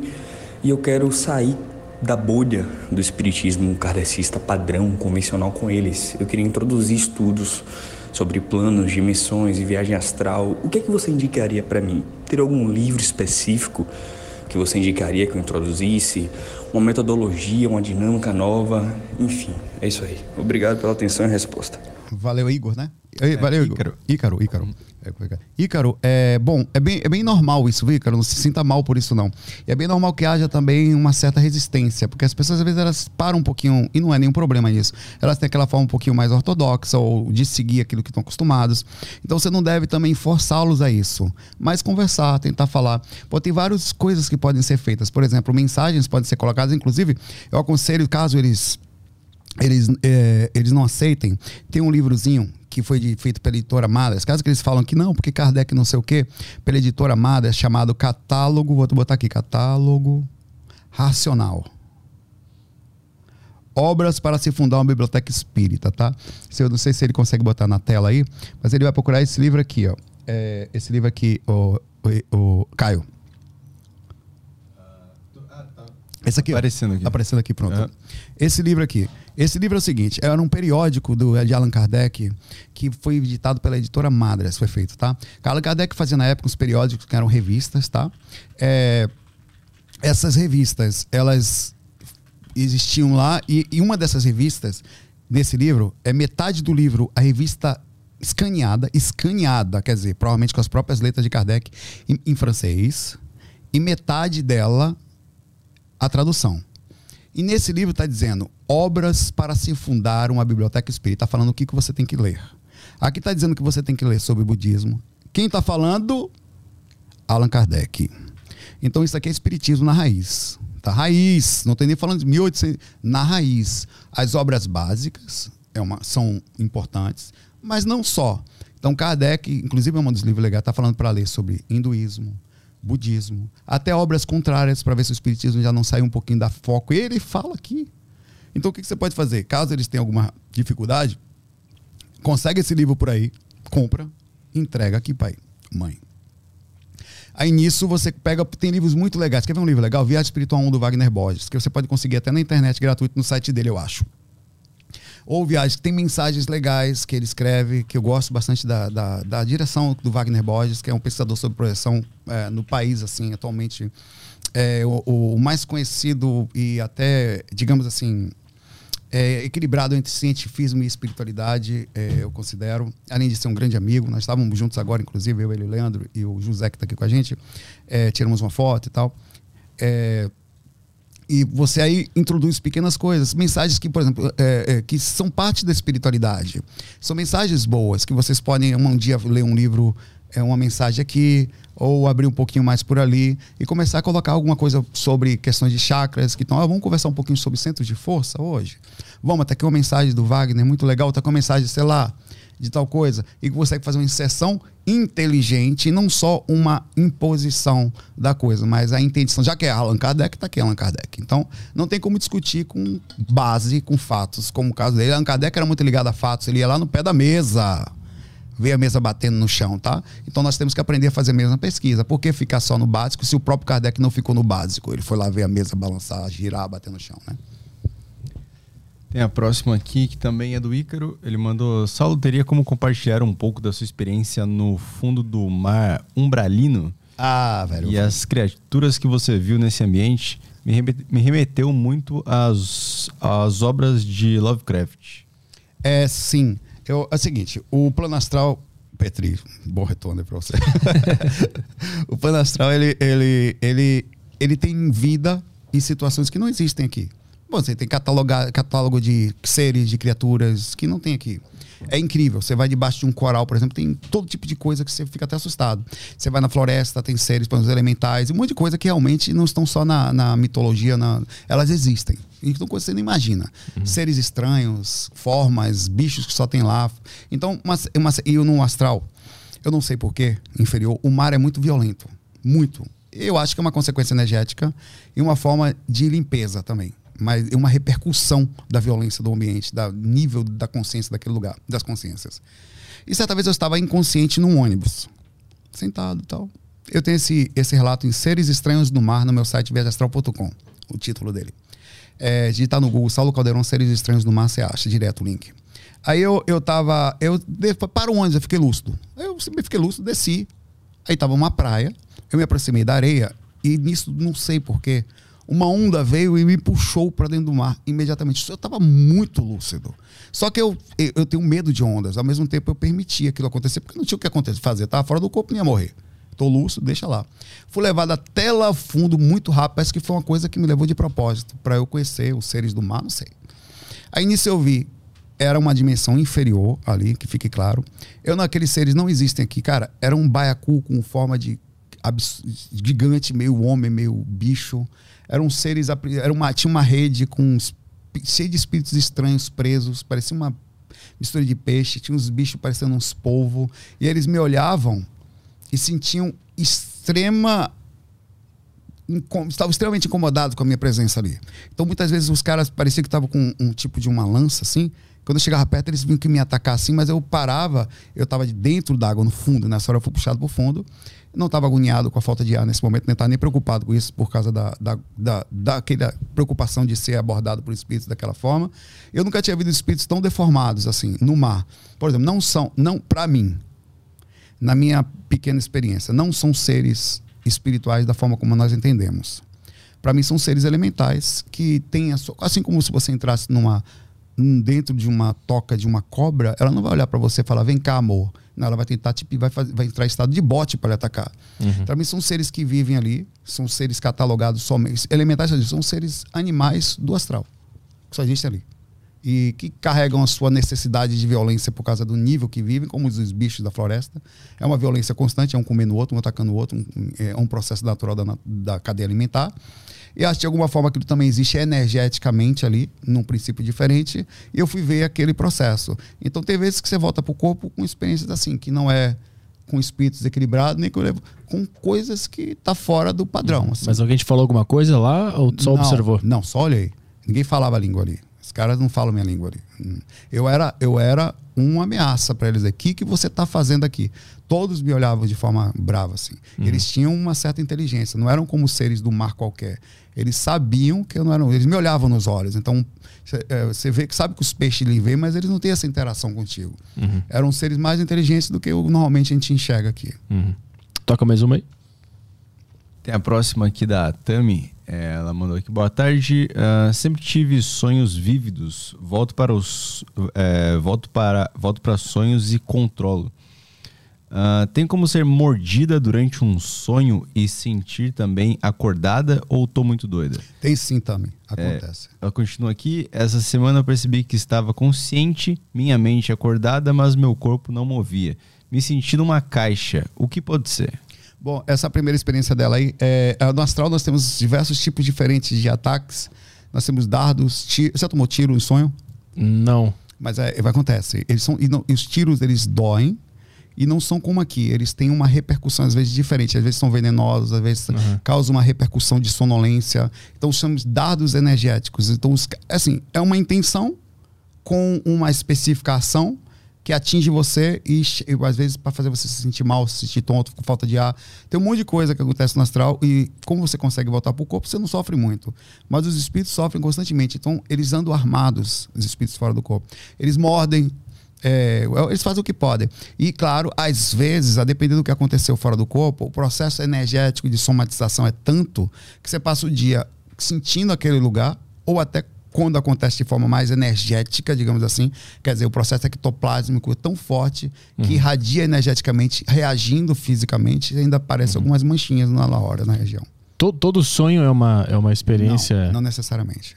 Não? Tem, o cérebro tem a sua mínima capacidade de sonhar. Normalmente o cérebro sonha com coisas em loops. São desconecta. Por exemplo, você passou um dia gravando aqui, já fiz isso algumas vezes, eu acho. Uhum. E você, o corpo, ele mantém um processo mínimo de loop. Então, o primeiro sono costuma ser o sono que você reseta o cérebro. Por isso que a gente sempre acorda de madrugada para tentar sair do corpo, tá? Então o cérebro normalmente é, é, mais perdido, é mais desconexo, é mais confuso, é, é sem nenhum tipo de, de, Já o sonho fora do corpo ele tem mais um fundamento, apesar de ter onirismo. Ele parece ter uma, uma certa realidade. Então o corpo vegetalmente tem a sua própria sobrevida e capacidade de trazer algumas imagens pelo processo da vida, da, do globo ocular, do cérebro, mas é, você mistura às vezes com as coisas também, tanto uhum. com a questão da inconsciência com a questão cerebral. Por isso que a gente costuma fazer essa limpeza, acordar a técnica funcional, acordar de madrugada para continuar, porque você dá esse reset no corpo, ele limpa essas imagens iniciais e posteriormente fica mais fácil. Vai mais uma aí? A próxima. ela fez a segunda, a última ah, é. parte é. que ela perguntou foi que ela estava no caixão, a Tami e tal. E é, isso é caixa, é, né? é, é, caixa que ela não consegue se mexer, tal, é paralisia do sono. A interpretação dela, no caso, é parecida com essa aí, tá? É, é que ela fica travada, não se mexe, não é isso? É, minha mente acordada, mas meu corpo não movia, é, me sentia paralisia uma caixa. Sono. É, é, a catalepsia projetiva. É o que o Petri sente é, aqui. Bem-vinda. Bem-vinda. Bem-vinda ao time. Vai do Bob Laza. Bob mandou aqui, Saulo, uma vez sonhei que estava ensinando projeção astral para uma pessoa. Foi na época que estava fazendo as técnicas. Será que eu será se eu fiz meu mentor ouvir um aulão? Sou seu fã, abraço. Ah, É assim, isso é verdade mesmo, tá? O que que acontece? Eu, quando estou fora do corpo, você também. Se você chegar fora do corpo no lugar agora, você é chamado para fazer uma palestra na hora. Por quê? Lúcido. Porque não acontece normalmente. Principalmente uma pessoa que consegue explicar de projeção minimamente, mas que você começa a ler um livro, dois, três, quatro, e começa a sair do corpo e tal, você já está fora da média. Quantas pessoas você conhece que saem do corpo e conhecem do assunto? Hum. É, Tipo, Sim. não sei muitas. Então, às vezes, você está numa região, como é o caso dela, estava estudando as técnicas, ela também estudou suas técnicas. Então, você chega num lugar, bota fulana para falar aqui imediatamente, porque é muito importante, tanto para os mentores, como para os outros que estão fora do corpo ali também, ou os espíritos, verem que uma pessoa que tem corpo consegue romper a dificuldade que a maioria não faz. Não só por isso, a ponto de falar fora do corpo. Então, eu sou chamado constantemente para fazer palestra, mas não porque eu sou especial. Mas lá fora se torna. Uhum. Porque é raro. Ainda é raro. A gente está trabalhando para que não seja. Uhum. É raro para os mentores, é raro para os espíritos que moram lá, é raro para as pessoas que estão fora do corpo. Então, isso não é anormal. Você foi chamada com certeza. Léo agora? Não, é, é o Ícaro, né? Ícaro, tem mais um áudio do Ícaro aqui. Saulo, você já comentou diversas vezes nos fax que a possessão, o processo de incorporação no astral é muito mais intenso, muito mais violento, muito mais difícil no umbral, no astral, né? Ainda assim, eu queria saber de você quais as técnicas, qual seria a forma correta de lidar com a possessão aqui no campo carnal. Durante uma sessão espírita, durante o evangelho que deu errado, uma coisa do tipo, e a pessoa, depois de beber muito, depois de nutrir muito ódio, acabar dando espaço para esse tipo de espírito possuir o corpo. Como qual é a, a forma correta assim a proceder? É tentar dialogar? É tentar entender? É fazer uma prece? Qual seria o, o jeito mais eficaz de tirar o espírito daquele ambiente, de tirar o vínculo dele com a pessoa incorporada e trazer ela de volta sem nenhum dano? É, no caso, a possessão, o termo, na verdade, ele está conectado a um princípio de assédio mais profundo. Aí seria uma, uma, uma proximidade por afinidade. A possessão, na compreensão espiritual, significa que a pessoa vem numa desarmonia, vem na desarmonia, vem na desarmonia, porque ela entrou num processo de conexão tão forte com o espírito que ele tem posse dela. Então é muito mais forte do que somente você beber. Ele controla você a ponto de colocar você para beber. E aí sim entra no seu corpo, a ponto de dominar, entre, entre aspas, faz a comunicação. No caso de uma pessoa que eventualmente. A possessão, no caso de possessão, tem que levar para um centro espírita, um centro especializado, é, é, ou de Umbanda, ou que seja especializado para poder ajudar. Porque já entrou num processo de. e também de comportamento. Porque a pessoa já entrou num processo de controle absurdo e é preciso ver por quê. Por causa das questões de comportamento através de, de uma ação psicológica ou de uma questão de alguma, alguma substância que ela use ou alguma coisa que ela beba, enfim. É, a questão da, eventualmente, a pessoa baixa a sintonia e um espírito encaixa nela, é, isso acontece mesmo. É, e, e muitas vezes você nem percebe. Isso não é só quando demonstra. Muitas pessoas estão semi-incorporadas e não percebem. Não é à toa que as pessoas mudam tanto.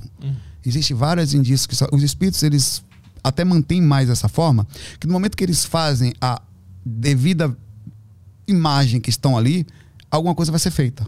Então é muito melhor para ele que ele fique Fica na moita. na moita, mas ele está controlando totalmente a pessoa. A pessoa está semi-incorporada o dia inteiro. Ela modifica o humor o tempo inteiro. Ela tem vários indícios. Modifica... Ela, primeira coisa, um espírito está perto de você, há um princípio moral que faz com que as pessoas não consigam olhar, e não quer dizer que você vai fazer isso, não. O espírito não consiga olhar muito nos olhos, ele baixa a cabeça. Outra coisa é comporta, a forma como comporta constantemente, mudança de humor constante, irritação, é, impaciência, agitação, é, é, olhar flutuante ou, ou meio que perdido. Minha mãe tinha muito isso e principalmente dentro de um princípio de usar algum vício como bebida, alguma coisa que faça ela perder o controle ou constantemente. Então isso demonstra um espírito próximo. Mas chega um momento que é o caso dele em que o espírito entra mesmo ele se manifesta e começa a perturbar o ambiente. Qual é a dificuldade aí? As pessoas não têm preparação em casa, mas aconteceu. A comunicação sempre aconteceu. Aliás, às vezes você vai no centro espírita e ele fala: Não, não faça assim em casa, não, velho. O centro espírita começou em casa. A maioria dos centros espíritas começaram com o evangelho no lar. A maioria.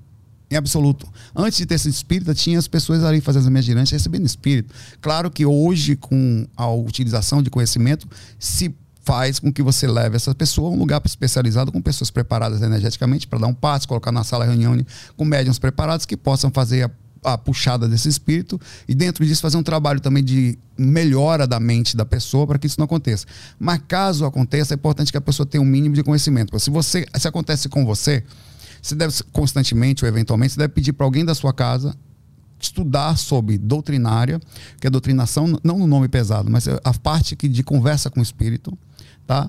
Ou também pedir para essa pessoa, se tiver abertura, que vai fazer um trabalho de desobsessão que isso está acontecendo e mudar o comportamento que faça o espírito fazer isso. Porque na hora que acontecer, você vai ter que bater o papo com o cara lá, velho. Quem está preparado para conversar? Você está preparado para incorporar aqui e conversar com o espírito, Petri? já teve que conversar com algum aqui? Várias não vezes. Lá na... Não, várias. Eu trabalhei em centro espírita por sete anos. Cinco em um, dois em outro. Ah. Fora do corpo. E minha mãe era média a vida toda. Isso que eu estou falando, eu estou vendo. Minha ex-esposa também. Ah. Incorporava. Eu, às vezes eu ia dormir com minha esposa. E, e, e, o espírito estava ali no pé da cama, velho. E ela, incomodada, eu já sentia, ó, por causa do questionamento. Ela sente mais do que eu por ser. O que, que é médium? É uma pessoa que o sistema energético tem uma maior plasticidade, quer dizer, lembra que ele é um intermédio? Esse mesmo intermédio faz com que, sendo um pouquinho mais densificado, os espíritos conseguem pegar nessa gelatina e comunicar, assim como o meu espírito está movimentando meu corpo aqui agora, ele consegue fazer isso também, velho. Só que, claro, mais ou menos de acordo com a, essa gelaticidade ou essa ectoplasmia, digamos assim, essa densificação. É um vírus, um vírus espiritual. Exato. Ele vai e controla você. Uhum. Pelo mesmo princípio que você mesmo controla você. Só que ele, uhum. como você é um pouquinho mais denso, ele consegue fazer por proximidade. Ele aproxima e acabou. Você modifica o humor. E não é só controle, não. Você sente tudo que o cara sente. O médium sofre horrores. Se o cara está sentindo agonia, dor, falta de ar, queimação, angústia, sente tudo. A pessoa que é médium, todo mundo sente um pouco, mas o médium sente muito. O médium mesmo ostensivo, todo hum. mundo é um pouco médium. Mas como é que tu faz pro, pro cara ir embora? Pra ele sair? É aí que mora o processo. Ó, o, a, o que, que aconteceu ali? Baixa sintonia, problema sério. Para tirar um espírito com baixa sintonia, quer dizer, a própria baixa sintonia é a pessoa. Às vezes a pessoa está bêbada, velho você vai conseguir fazer nada. Mas fazer, é difícil fazer isso. Eu já, fiz várias vezes isso. Bateram lá na minha casa por causa desse processo várias pessoas bêbadas incorporadas que batiam lá em casa. De, de um cara de uma vez eu acordei de manhã cedo, eu, você vê como é difícil assim. Eu vou falar. Tinha um cara, ele já desencanou, desencanou por bebida, petrônio. Né, amigo nosso meu, tá Ícaro, que inclusive seu nome, seu xará, tava comigo na. Ele chegou por acaso. Né? Eu cheguei, o pessoal tocou o pai, quando eu abri a porta, eu me arrepiei todo. Eu falei, eita porra. Aí desci, né? Quando abri, falei, Saulo, tudo bom? Você não me conhece? Meu nome é Cláudia, a esposa dele. Esse é meu marido Petrone, ele fica recebendo espírito em casa quando eu vi o cheiro de bebida da peste. Eu falei, meu Deus, o que, que eu faço? Acordei, cabelo bagunçado, tinha que botar na camisa assim. Aí eu, sei lá, entra aí. Opa, entra aí, velho. Que coragem da porra, sei nem quem são as pessoas. Subiram, fui lá pra sala. Aí peguei uma cadeira, botei no meio da sala, minha sala era toda preparada, que era só fazer estudar espiritualidade ali nessa época. Senta aí.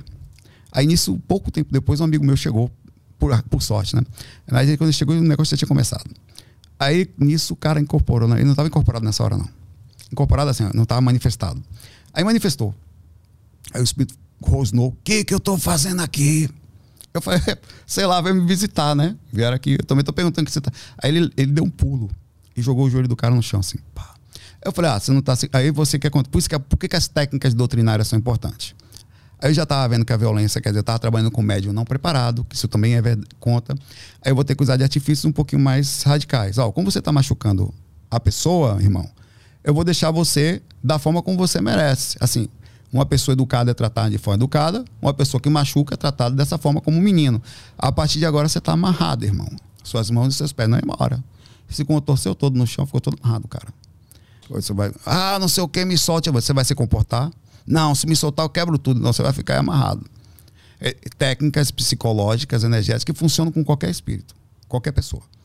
Fica todo preso no chão ali, no processo. Eu comecei a conversar com o cara, até que eu. Que que eu qual é o princípio ali? O cara estava bêbado, já é difícil. Então eu fiz ele cansar fisicamente, até o médium chegar a uma exaustão física para poder o espírito perder força, quer dizer, que a ectoplasmia fica leve, porque o médium só para de incorporar, quando ele incorpora umas quatro ou cinco vezes, ele perde a elasticidade ectoplásmica, aquela gelatina mais forte, é quando ele passa uma semana em paz. Aí ele tem que trabalhar toda semana, porque senão densifica de novo e os espíritos se aproveitam. Hum. Ele nasce assim de propósito, para que ele nunca perca a continuidade da, do seu trabalho, de sua espiritualidade, né? Aí ele, ele, eu tô falando esse exemplo para você ter ideia de que é parecido.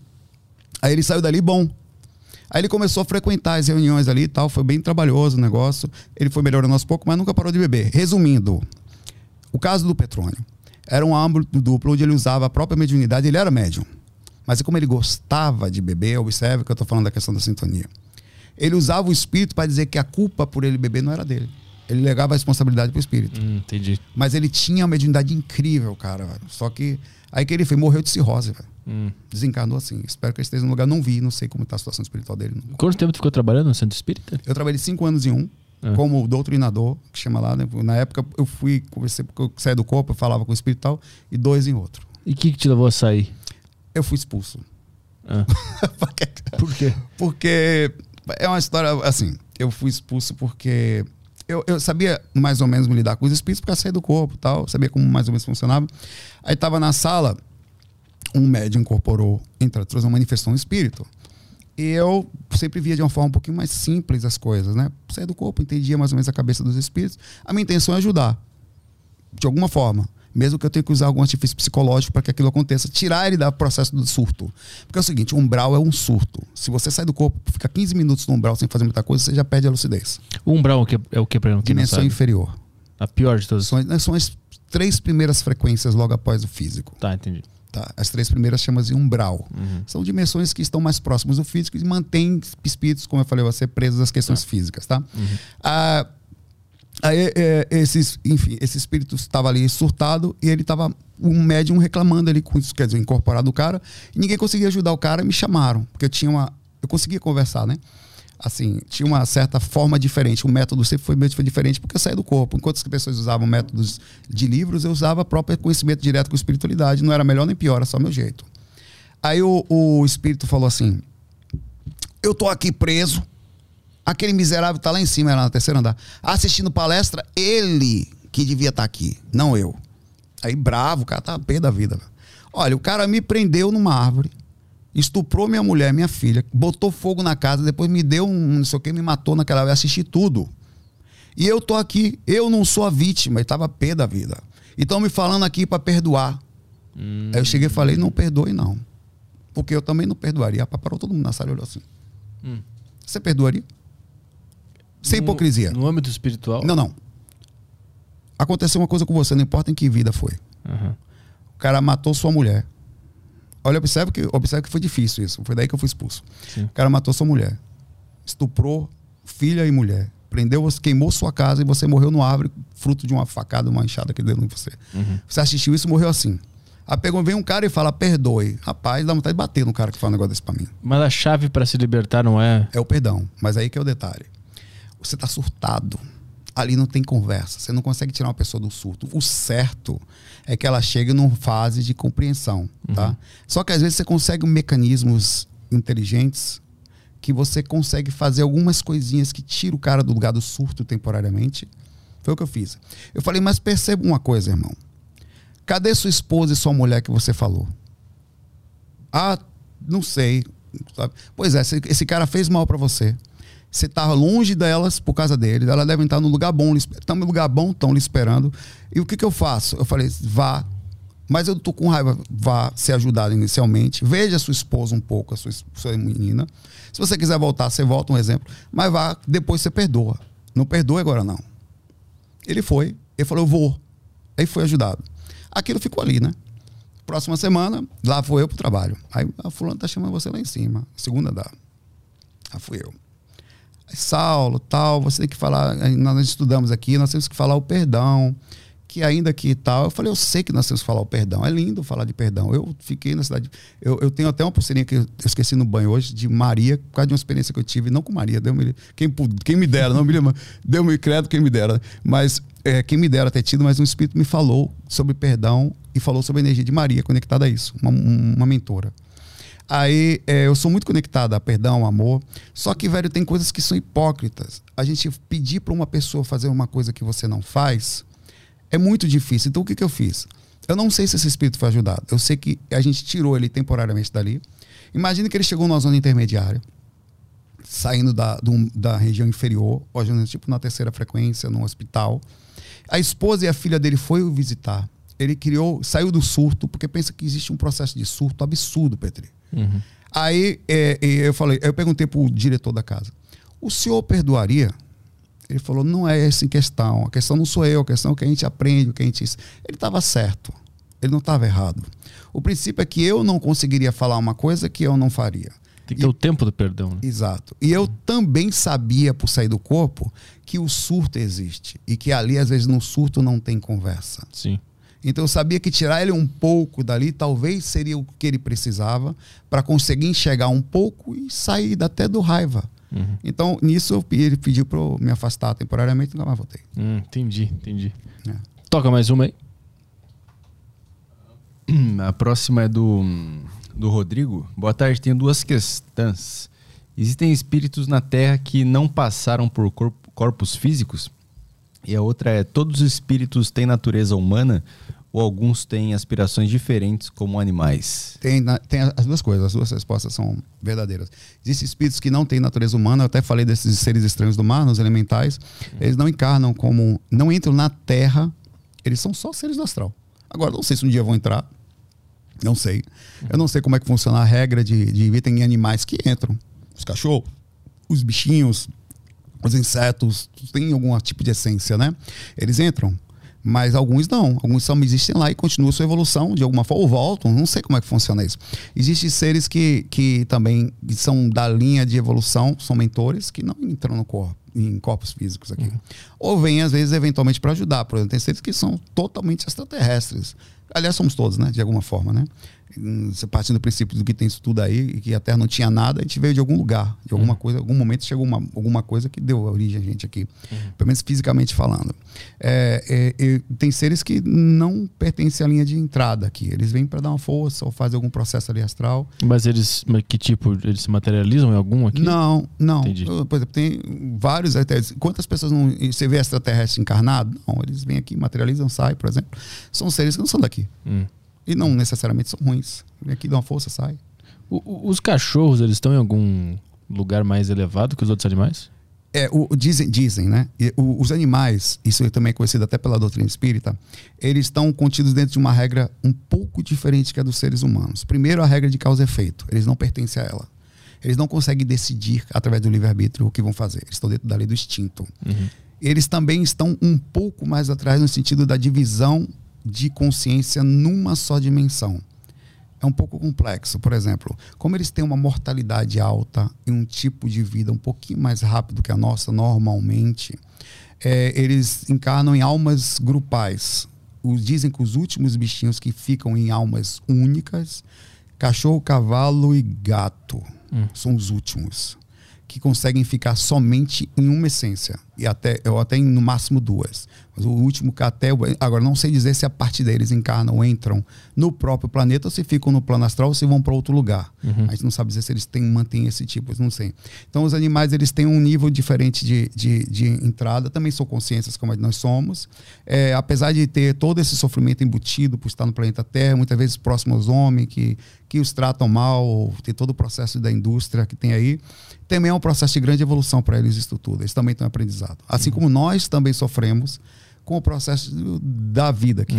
Mas tem algo, algo que fale sobre o cachorro especificamente? Porque parece que tem- ele tem tem, uma ligação Tem, tem. incrível com, com É, o homem, né? Sim. O, o cachorro é, é- Eu tenho a minha cacauzinha, que eu tenho um pudozinho que fez três meses agora, que eu viajei com o coração na mão, deixei também cuidado com meus irmãos lá. Mas é, é uma ligação incrível. É, eu nunca tive uma experiência específica com seres ligados aos cachorros, mas o Wagner, que teve aqui, inclusive nós tivemos um quadro hoje lá, que nós tiramos até uma foto, né, Fê? Ô, ô, Leandro? Tiramos até uma foto de um, do cachorrinho do, do Yorkshire lá, que ele tem um Yorkshire chamado Rama, em que ele viu a, a- o princípio de, específico de cuidado, inclusive por, por raça. Então existe todo um cuidado, são seres bem legais, assim, são seres em evolução bem bacana, que têm uma evolução paralela à nossa. Não é a nós não seguimos a mesma evolução dos animais, dos cachorros. Até porque se seguíssemos, seriam extremamente amorosos, né? Eles seguem uma realidade diferente da nossa, mas entraram num nível onde chegaram próximos à evolução consciencial de um ser humano. Então, relativamente próximos. Sim, aparentemente é essa foto aqui. Ah, É a foto que de uma experiência que ele teve, onde ele viu um ser, não sei se dá pra ver daí, ou... da um ser. é, ele viu um ser conectado ao animalzinho dele, e era um específico, e, até foi mostrado de propósito para mostrar que os seres são bem cuidados, que tem todo um ser é super inteligente. Assim, eu não tive ainda essa experiência, assim, mas eu sei que sim, há todo um princípio. Obrigado, Leandro. É que, é que parece que eles vieram pra ajudar, né? Os, os cachorros. e, e né? serem ajudados também, né? Porque a evolução deles próximo ao ser humano também é incrível. Uhum. Eles recebem carinho, recebem. Tanto que é- uma ligação de evolução que veio do físico, né? Uhum. Isso veio desde os lobos que se aproximaram, tem um princípio de evolução das raças. Uhum. E cada uminha que entra, vai entrando nos corpos também vai se aproveitando desse contato Uhum. um com o outro. Vai mais uma aí? A próxima é do Léo. É, Saulo, como você enxerga a depressão atualmente? Ela é algo espiritual ou físico? Eu acho que é mais espiritual. Ela, até porque, se você parar, a depressão está muito ligada a uma questão de questionamento. A maioria das maioria das que tem depressão normalmente são pessoas inteligentes até. Ela começa a não aceitar o sistema como é feito. Ela começa a não entender por que, que tem que se socializar. Ela começa a não aceitar que tem que entrar no sistema de mercado, de concorrência, de ganhar dinheiro. Não vê função no Não mundo. vê por que, por, que, por, que, por que eu tenho que casar? Quem disse? Por que, eu tenho que sair pra namorar? Por que, que eu tenho que botar uma roupa? Por que eu tenho que ir ao Instagram e criar uma foto com bico? Eu não quero fazer isso. Então, normalmente ela tem um nível de questionamento tão alto e dá um vazio. Paralisa, né? Sabe onde tem muita depressão? Hum. Japão. Sim. O maior índice de suicídio do mundo. Quase metade do que nós temos aqui de homicídio. 30 mil por ano. E eu acho que no- nos países nórdicos também é bem alto, né? Suécia, Finlândia. Porque eles. Por quê? porque eles estão. Frio também. É, também. Passa muito tempo consigo mesmo, fechado. Uhum. O nível de fundamento de vida qual é? Ele questiona, dá o vazio existencial. Nós somos espíritos muito antes de estar aqui, passa passa a não fazer sentido. Então, a questão de- da depressão é muito também da forma de vida como nós estamos vivendo atualmente no planeta, a forma de contato que nós temos um com o outro. Nós somos quantas pessoas estão sozinhas em casa assistindo a gente agora, sentindo solidão. Uhum. Não tem ninguém para conversar. E qual é o sistema empático do mundo? Quem é que sente isso? Quem é que tá preocupado? Poucos. Às vezes tem que ligar pro CVV, velho. Aliás, qual é o número do CVV? 190. É 193. 193 é o SAMU. 180? 181. Veja aí, o, o, o, o Leandro, do CVV. É importante. Às vezes É a pessoa está 188. pensando. 188. A pessoa pensando em coisa tem que ligar para falar com alguém. Então há um processo muito difícil disso. Então a depressão é com certeza uma coisa ligada à questão espiritual, às vezes até essa questão empática. Você começa a sentir o mundo como você tá bem, pô. Tem gente que tá em depressão e tem tudo. Vai ser, o cara é bonito, é rico, entre aspas. É o que as pessoas olham. Tá numa situação, entre aspas, agradável, tem uma pessoa, às vezes, uma família, e tá infeliz. Aí você pergunta como é que pode? E uma É. coisa não tem nenhuma relação com a outra. São duas coisas completamente Mas diferentes. né? se faz essa interligação. É, uhum. Porque a pessoa fala qual é o fundamento de e daí, velho? É, E tem muita questão da espiritualidade nisso. É aí que entra. Eu não, assim, não dá pra dizer qual é a saída disso, porque às vezes está muito profunda a questão até da síndrome do estrangeiro. O cara não se sente nessa sociedade. Mas aí vem talvez a lucidez. Por que, que você está fazendo aqui? Você não está aqui por acaso. Ainda que não seja bom. Já que eu estou aqui, o fundamento é continuar usando o próprio pensamento para transformar a forma de viver. Já que eu estou aqui, eu preciso da continuidade como um curso, velho. Às vezes você vai para a faculdade, você fala isso, você não gosta do curso, mas você tem que terminar, velho. Pelo menos você termina ali, depois você faz outra coisa. Termina o semestre, pelo menos. Você tem que terminar. Você- é, é- é uma, de certa forma, uma violação dizer que você terminou um curso no meio, você desistiu no meio, quer dizer, você não escolheu bem ou não estava feliz. Então, termina o curso. É, é importante essa. é, E você criar um uma forma de ser feliz enquanto está. Pelo menos eu vou criar uma forma, eu vou ouvindo música. Sei lá, enquanto eu tô lá, eu vou tentar ser, fazer alguma coisa. Então, disso vem a energia do processo. Existe, claro, aí vem a busca pelo psicólogo, a busca pelo psiquiatra, não deixar de cuidar também. As pessoas falam de espiritualidade, esquecem que o corpo físico é espiritual e também precisa de cuidados. E nós já temos um avanço da medicina que faz com que você vá buscar ajuda. O menor pensamento de suicídio, ou se você se separou, está triste, está a depressão, pode, que- por que não foi buscar ajuda médica ainda? O poder de um remédio para lhe dar temporariamente uma paz e você uma boia sobreviver é incrível, velho. Como é que, a, como é que o suicídio ele é visto na- nesses planos? Super mal. É o seguinte, por os dois lados, tanto na espiritualidade superior como inferior, mas a superior é bondosa. Como funciona? Você tem um contrato e é bem visto em todos, os- principalmente na dimensão superior, quando você cumpre ele. Porque você nasceu aqui, é uma força, todo mundo sabe que é difícil entrar no corpo. É difícil porque você tem que aprender a usar essa força que você não é daqui. A gente vezes sente coisa que não é. Sabe que não somos daqui. Você quer romper a barreira da própria situação interna, da situação externa de ninguém tá vivendo essa coisa de espiritualidade. Quase ninguém. de sentir tateando o seu caminho na frente, o que está acontecendo, por quê. Ganha, isso é incrível, essa força. E de repente você volta para o mundo espiritual e fala: rapaz, eu venci aqui a colar, mas fui até o fim, fiquei velhinho, escambau. Fui até... Isso é super bem visto pela espiritualidade. O que, que acontece com o suicida? Se o su... Necessariamente suicida vai um... sempre para o umbral ou para as dimensões inferiores, não. O problema é que mesmo no mundo espiritual é uma quebra de um determinado contrato e precisa se normalmente ter um atraso como repetente que perdeu a sala que você estava vivendo, seus colegas de, de, de sala. Uhum. Seus colegas de sala ficaram, que era a sua família. Às vezes ficaram com o seu egoísmo de o abandonar, porque é muito triste para quem fica ver que o grupo, pessoa do seu grupo de evolução ficou no meio porque desistiu. Tem as suas motivações, mas desistiu é triste. Para quem fica é horrível, é frustrante. Então você deixou de acompanhar um curso, vai ter provavelmente que retornar para dar continuidade a isso, distante daquela turminha que está dando na frente. Então você passa a ser um repetente no sentido espiritual geral. Isso pelo nível evolutivo superior. Aí vem o processo. O que, que acontece com o pedófilo quando cai na cadeia? Se lasca. Uhum. Nos umbrais ou nas dimensões inferiores, é super mal visto o suicida, pelo mesmo princípio que é visto o pedófilo, bem próximo. Hum. É um crime para eles. Eles, por exemplo. Do ponto de vista deles, é. Sim. É o que a gente sente por um pedófilo. Exato. Entendi. Siga a sua vida, meu velho. Como assim? Que tipo de covarde é você que entra no corpo e se mata? Rapaz, é ruim, velho. Sofre o pão que o diabo amassou o suicida se cai no umbral. Porque não é visto bem por ninguém. Hum. E outra coisa. A, a desgrama do suicida, no sentido geral mesmo, a palavra é essa não morre. Vamos para a pior opção: o cara dá um tiro na cabeça. Ele nem percebe que morreu. Meu Deus, não morri, tô só sangrando. Morreu. Tá gritando espiritualmente ali. Aí, meu Deus, começa a gritar, todo mundo na sala que viu o barulho chega. Não, não morri não. Tá ali, caído no chão.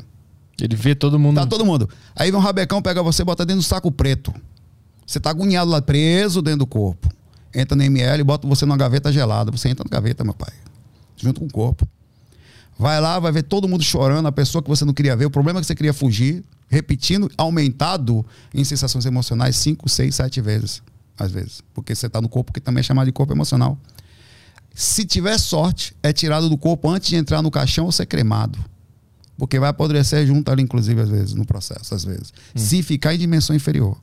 E você o tempo todo gritando, dizendo que não morreu. Não, não morri não, velho. Porque a intenção sua era apagar. Apagou o escambau que apagou. Não pague para ver. Hum. Não pague para ver, porque já vi suicida fora do corpo. E normalmente, quando fica em dimensão inferior, são os seres mais. O primeiro que não são os seres ruins. É um cara que desistiu só. Sim, mas ele, ele Normalmente. fica preso achando que tá vivo ainda. É, porque não morre. Porque o que é a consciência de vida? É a consciência, a lucidez. É pá. Só sentir a dor, a agonia, tá acordado. Não morri, não. Não deu certo. Aí todo mundo acha que morreu, você continua gritando que não, mas está em outra dimensão não te vê mais. E, e mas aí o que, que ele faz? Uh, ele chega nessa outra dimensão, tem um momento que ele entende? Vai tentar ser ajudado, os mentores vão tentar ajudar, vai depender dos fatores. No caso desse, normalmente, no caso desse específico, é muito difícil. Mas ele fica quanto tempo achando que está Ah, vivo? relativo. Por exemplo, é, é, é, pode, como eu falei, pode ser. Depende muito do tipo, do desequilíbrio, da forma como foi, da. Mas tem redenção para esse cara? Tem, tem. Demora um pouco, às vezes. Por exemplo, o que ele fez ali vai ficar na sua psique, quer dizer, vai somatizar entre esses, você podia até falar astralizar no, no corpo astral. Dificilmente um tiro na cabeça. Dificilmente não vai nascer com problemas em, em cerebrais na próxima vida. Mas muito difícil. Hum. Muito difícil. Com alguma repercussão nem que seja algum distúrbio. Uma dorzinha de cabeça. Vai, ou um, necessidade de tomar algum remédio controlado, alguma uhum. coisa assim. Não estou dizendo que todo caso é assim, cada caso é específico, mas muito difícil. Já porque você vê isso fora do corpo. O corpo, quando desencarna, ele mantém os mesmos padrões, principalmente no princípio de suicida. Então, o seu próximo corpo vem o DNA da sua mãe, a sua próxima vida. O do seu pai, você vem parecido com os dois, e o seu. E vem alguns traços seus, incluindo toda a sua psique. E na hora que você entra nele, é formado de forma abissalmente milimétrica, DNA, né? Cada cromossomozinho se junta no sentido das informações, é colocado ali milimetricamente, é formado o seu corpo com a sua psique. Então você vem com isso. Agora, por que, que a gente não sabe essas coisas? A gente não ia conseguir fazer esse curso melhor se a gente soubesse. Talvez ah, na minha não. vida anterior o cara se matou, então agora eu vou. Talvez não, porque você, imagine que você pudesse esquecer as porcarias todas que você fez, ter uma sensação de recomeço sem culpa, uhum. ou culpa direta. Não é verdade. Entendeu? Uhum. Então é muito importante que você tenha. Imagine que você recebesse, soubesse que ia receber um suicida na sua casa. Você recebe, caramba, meu pai, suicida pra lá, meu pai. Se matou, se lasca pra lá. Eu não te... Nós, seres humanos, não temos bondade para receber gente na nossa casa, não. Eu não sei quem é. Às vezes, o um inimigo, sabe? É super inteligente a encarnação. A encarnação é uma das sacanagens mais inteligentes que tem, velho. Sim. Porque coloca dentro da sua casa um, um inimigo, velho, às vezes, da vida passada. Uhum.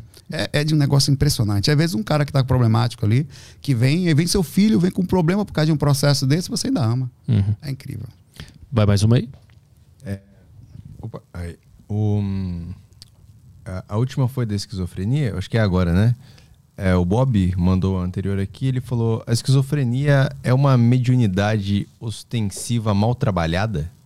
Pode ser, mas não podemos afirmar que só. Mas pode ser, é, pode ser uma perturbação avançada, baseada em espiritualidade, inclusive, mas não só. O fato é que quando você faz uma análise das questões cerebrais, você vai perceber falhas na, em algumas regiões do cérebro.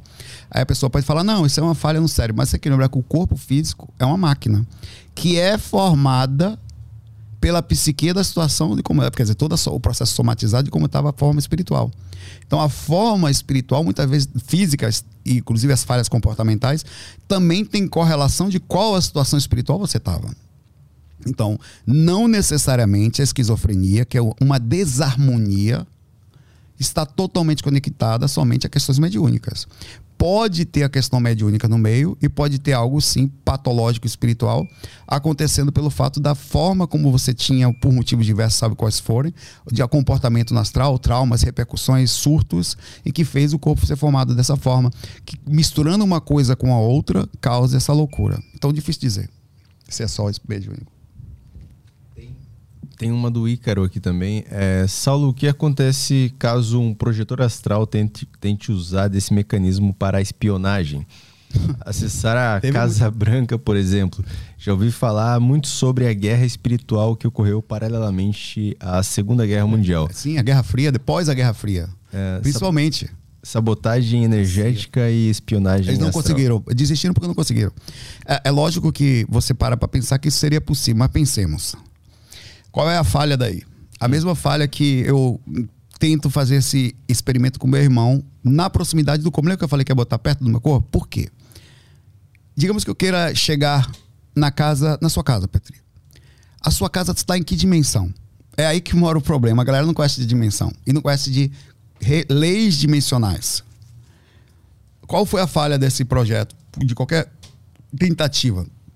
Eu, eu não vou chegar na sua casa. Eu vou chegar provavelmente na segunda dimensão, numa região que pode nem existir a sua casa. Hum, entendi. Então qual o problema de eu botar um bilhete ali longe e lá ler o que você escreveu?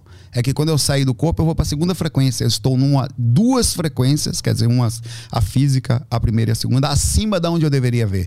Na dimensão primeira frequência, eu, em tese, conseguiria ver o que você escreveu, porque a primeira dimensão tem acesso visual à dimensão física. Então, esse foi o problema. A espionagem dependeria disso. E outra coisa, os espíritos são perturbadores. E tem os próprios mentores que também fazem intervenção nesse processo, não permitindo que as pessoas cheguem tão longe em maldades assim. Claro, tem um limite que as coisas realmente aconteçam, acontecem no planeta. Né? Por isso que não deu tão certo. Próximo é do, do Matheus. Teve um cara que dormindo falou que três crianças ficavam ensinando línguas para ele. Chegou a aprender inglês, alemão e japonês. Eu lembro caso. dessa história. Seria essas crianças fantasmas? Olha, é possível. Nada é impossível, tá? É, tem as exceções. Apesar de me parecer meio fantástico, né? Mas é, não dá pra. Eu sei, eu tenho um rapaz que falou isso, tal, apareceu até na televisão, em um programa antigo que tem aí. É um senhor que disse que aprendeu três línguas diferentes uhum. enquanto dormia, fora do corpo e tal. Possível. Normalmente não é bem assim porque você o corpo físico precisa de um treinamento lógico que você pode sair do corpo ter um treinamento e trazer para o corpo físico mas ele precisa de um treinamento no corpo e não normalmente esse treinamento não vem tão fácil de fora mas é possível seria uma exceção tá? Uma exceção realmente bem rara normalmente não acontece. Eu na verdade vou ser bem sincero eu desconfio dessa história mas não estou fechado. Questiono dessa história. Tem a última do Danilo aqui no Telegram ele mandou: Saulo estava na cozinha junto com minha mãe e nós dois vimos um vulto de um homem negro passando pelo corredor. Quando fui ver, era meu gato. Ah, achei que era doideira, mas nós, nós dois vimos juntos. É possível um espírito usar um animal como seu corpo físico? Pô, É possível que os espíritos usem os animais como influência para alguma coisa. Como corpo físico, hum, pode ser que ele estivesse junto do animal ali, usando a energia dele. Ó, tem um processo energético que os espíritos conseguem fazer, as ações portergastes, por exemplo. Eles conseguem. É, como é que funciona a técnica ou a seria se você estivesse no plano espiritual agora, se fosse um espírito e quisesse fazer uma manifestação no físico? Pô, eu sou um espírito, quero bagunçar a casa de alguém, véio. como é que eu faço? Hum. Você vai pegar. Então você teria que conhecer de densificação ou pegar a energia de algum lugar e levar para aquele lugar ali, aonde você ia densificar a ponto de conseguir fazer uma forma, ou você ter alguém naquela casa ou algum animal que você tire a energia dele, animal, densifique, conseguindo fazer aquilo. Isso é um processo químico que eles conseguem fazer com algum tipo de, de experimento lá, eles fazem. Então eles fazem isso, inclusive, para se manifestar nas TCIs, nas comunicações, eles fazem muitas essas coisas, os espíritos mais inteligentes conseguem fazer isso. Tem alguns livros que demonstram que os espíritos os obsessores ou desequilibrados conseguem, conseguem bagunçar com os animais, tanto que os animais têm percepção. Os cachorrinhos parecem eventualmente olhar para nada e você sente uma coisa estranha, os gatinhos também. Uhum. Você percebe que eles têm uma certa ligação com o mundo espiritual. E às vezes pode ter sido de um espírito usando o processo energético do próprio gato na proximidade dele, quer dizer, no processo áurico, fez uma modificação dentro da aura do gato. Estou só abrindo uma possibilidade, pelo amor de Deus, não estou dizendo que foi. É, e com isso ele criou uma forma visual, onde ficou fisicamente, então, visual, pelo menos para os dois. Eles viram aquilo, quando chegaram perto, era um gato. Mas não era só o gato, ali existia o processo energético da plasmagem usando o ectoplasma do gatinho para que aquilo acontecesse. E por esse motivo, talvez o gato tenha passado até rápido, porque eles se sentem incomodados com o processo. Quando o cachorro começa a latir para a escada, dá, dá um cagaço. Acontece com você lá? Oh, ele começa a latir para a escada e tem alguém aí. Ou ele tá ficando mano, maluco. A galera do YouTube tá perguntando bastante da história do gnomo. Ah, velho. essa galera não vale nada. O que, que, é essa história? Ah, velho, vamos lá, beleza. Ah, no astral, não falei que tem aquele lance da sexualidade. Uhum. E tem seres estranhos e tal. E tem a questão da galera que gosta de ter as jebas grandes, como foi o termo que você falou. Os instrumentos. Então, uma certa vez, eu estava fora do corpo. Aí é, tinha um, eu chamo de gnomo porque era um espírito pequenininho, né? Aí, não é um gnomo. Gnomo normalmente você leva, remete a uma coisa super positiva. Aí tinha um serzinho desse tamanho, assim. Eu vi de visão periférica. Eu tava de frente para um lugar. Eu vi serzinho então, onde a jeba dele era exatamente do tamanho dele. ele era um gnomo. ele era um gnomo. Era. Aí eu, ele veio em minha direção e encarcou em mim mesmo, velho. De uma forma gnomóstica que eu senti um prazer que eu nunca tinha sentido até hoje. Deu um pulinho com o Mário? Foi, POC! Exato. Que eu voltei pro corpo com saudade do gnomo. Juro, cara. Sério, velho. Eu, eu, a saudade foi tanta que eu, eu fiquei com. Rapaz, como que pode eu ser um bicho bizarro, pervertido? Cara comprou velho? um gnomo. Eu, como é que eu. Eu tava lúcido, velho. O pior não foi, não foi sonho, velho. Eu voltei com prazer com vontade de gnomo a ponto de digitar no Google. Gnomo, nunca digite. No Mercado Livre. Gnomo dotado, tarado. Nunca digite isso no Google, não faça. eu vou botar agora aqui. É, e eu votei assim, velho, absolutamente. O que, que é isso? A energia sexual no astral é uma só, velho. E você volta assim, velho. Não, não é só uma questão de seguir, é uma questão de. Tá tudo bem é um bicho bizarro, velho. Eu gostar daquilo e você passar e pensamentos, eu, eu, quando eu vou pensar alguma coisa, eu não posso pensar nesse gnomo. Você fica você fica meio, meio conectado a esse. Até tem uma pessoa, amor, que foi. Você pode ser um gnomo hoje? O que, que houve, amor? Tá passando no gnomo. Tá foda. Pensa alguma coisa que te deixe com vontade. Tá bom. Eu tô pesquisando no, no Ela Google. nem imagina o que é. Gnomo. Gnomo dotado tarado. Achou o quê? Rapaz, as piores coisas que você pode. Então todo mundo vai pesquisando não aí no Google isso. aí. Desliga o Safe Search e vê o que é. aparece aí. Você tá pesquisando, Caio? Uhum. Tem o cara. Não, vai no Google Imagem, mas olha, depois não disse que eu não avisei se eu não consegui dormir, viu? Gnomo. Putz, o Google me proibiu de isso aqui. É, tá vendo? Falei, o seu que, Google é Peraí, eu tirei o. Putz! eu tô falando. Depois eu vou ver isso aí. Eu tô. É, Melhor não, ele tava é, certo. É, a ideia é ser um, um, um podcast instrutivo, tá? Mas. Vai subir agora no Google Trends esse número de pesquisa. É capaz de o cara já começar a digitar Gnome, ele já, já dá a sugestão. Já, é. já aparece o teu nome do lado. Já. Saulo Caldeirão. Tem alguma no YouTube aí que tu separou? É, tem uma do Sérgio aqui. É, explica para quem não conhece a doutrina a respeito do karma de nascer em determinados lugares e famílias e até determinados corpos e doenças. Eu falei um pouco disso. Da, a gente falou um pouquinho do karma aqui, né? É, de como ele enraiza.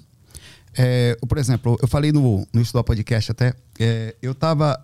Eu tenho um caso de uma pessoa próxima que a gente soube até mais ou menos que ela tinha ela teve poliomielite na vida passada. Pra você ver como o karma, às vezes, ele não é só uma coisa que você erra ou que você é direto. O karma também está relacionado à repetição, e uma repetição não é necessariamente negativa. Um hábito, ou uma coisa que você nem tem culpa. O enra... Como enraiza e qual a responsabilidade. Eu sei até do que, que ele falou. Essa pessoa, ela, ela, tinha, ela teve poliomielite, que é a paralisia infantil, que infelizmente era muito comum no Brasil, ah, depois foi erradicado, com, o Zé, com a campanha do Zé Gotinha. Ela, ela passou a vida toda mancando né, normal, fica a vida toda ali. Nasceu na próxima vida com um problema na perna ainda. E não, não era um processo kármico por erro, era porque enraiza tamanho processo na sua psique. Que vai pro plano astral assim, uhum. e a uhum. próxima formação física ela é comprometida por causa disso. Mas vai diluindo? Vai diluindo. Aí provavelmente depois disso sai. Entendi. Mas, então, o processo kármico é, que ele quis falar, é que às vezes é, a, a responsabilidade que as pessoas têm sobre coisas que nós fazemos. Às vezes você chega e fala assim: é meu direito fumar. Por exemplo, minha mãe. Será que é? Vamos conversar sobre isso um minuto. O que, que aconteceu com a minha mãe quando ela caiu no hospital? Ela fumava porque achava que para ela era suficiente. Mas ficou a família toda desesperada ou não? Você acha que a gente dormia? Quando ela estava na UTI, rapaz, eu fui pra... Ninguém dormia. Ia para lá para o hospital, ficava lá. Então, na verdade, quando você faz uma ação, seja ela positiva ou negativa, você leva toda a sua família junto. Porque se você ganha mais dinheiro, você ajuda a pagar a conta de luz. Alivia para todo mundo. Uhum. Se você faz um. Então, a, e outra coisa, isso pior de tudo, é que você desencana com aquela situação, enraiza, nasce na próxima vida com uma dificuldade e tem que ter alguém do seu grupo espiritual para aceitar você com aquela dificuldadezinha que vem em infância, como criança. Você às vezes já aceita. Sabe que os pais saem do corpo e sabem até que estão recebendo uma criança que vem com dificuldade, que é correspondente a uma, uma ação uhum. sua de vidas passadas. Então você está é, é, a responsabilidade, assim como se você faz qualquer outra coisa positiva, se quando nasce com aquela coisa positiva, você leva todo mundo junto. Pô, a pessoa hum. nasceu com energia boa, uma pessoa calma, uma pessoa que dá conselho. Você leva todo mundo junto, uma pessoa que enraiza boas energias. Então a responsabilidade sobre as nossas ações, ainda que a gente ache que tenha liberdade porque é nosso corpo, é muito maior do que hum. essa, nessa simplicidade de falar. Tem um super chat aqui do Guilherme Cruz. É, tive uma projeção onde havia um outro eu mais inteligente não sei como, mas era duas pessoas ao mesmo tempo. Eu era duas pessoas. É, eu era duas pessoas ao mesmo tempo. Uma mulher e uma outra luz.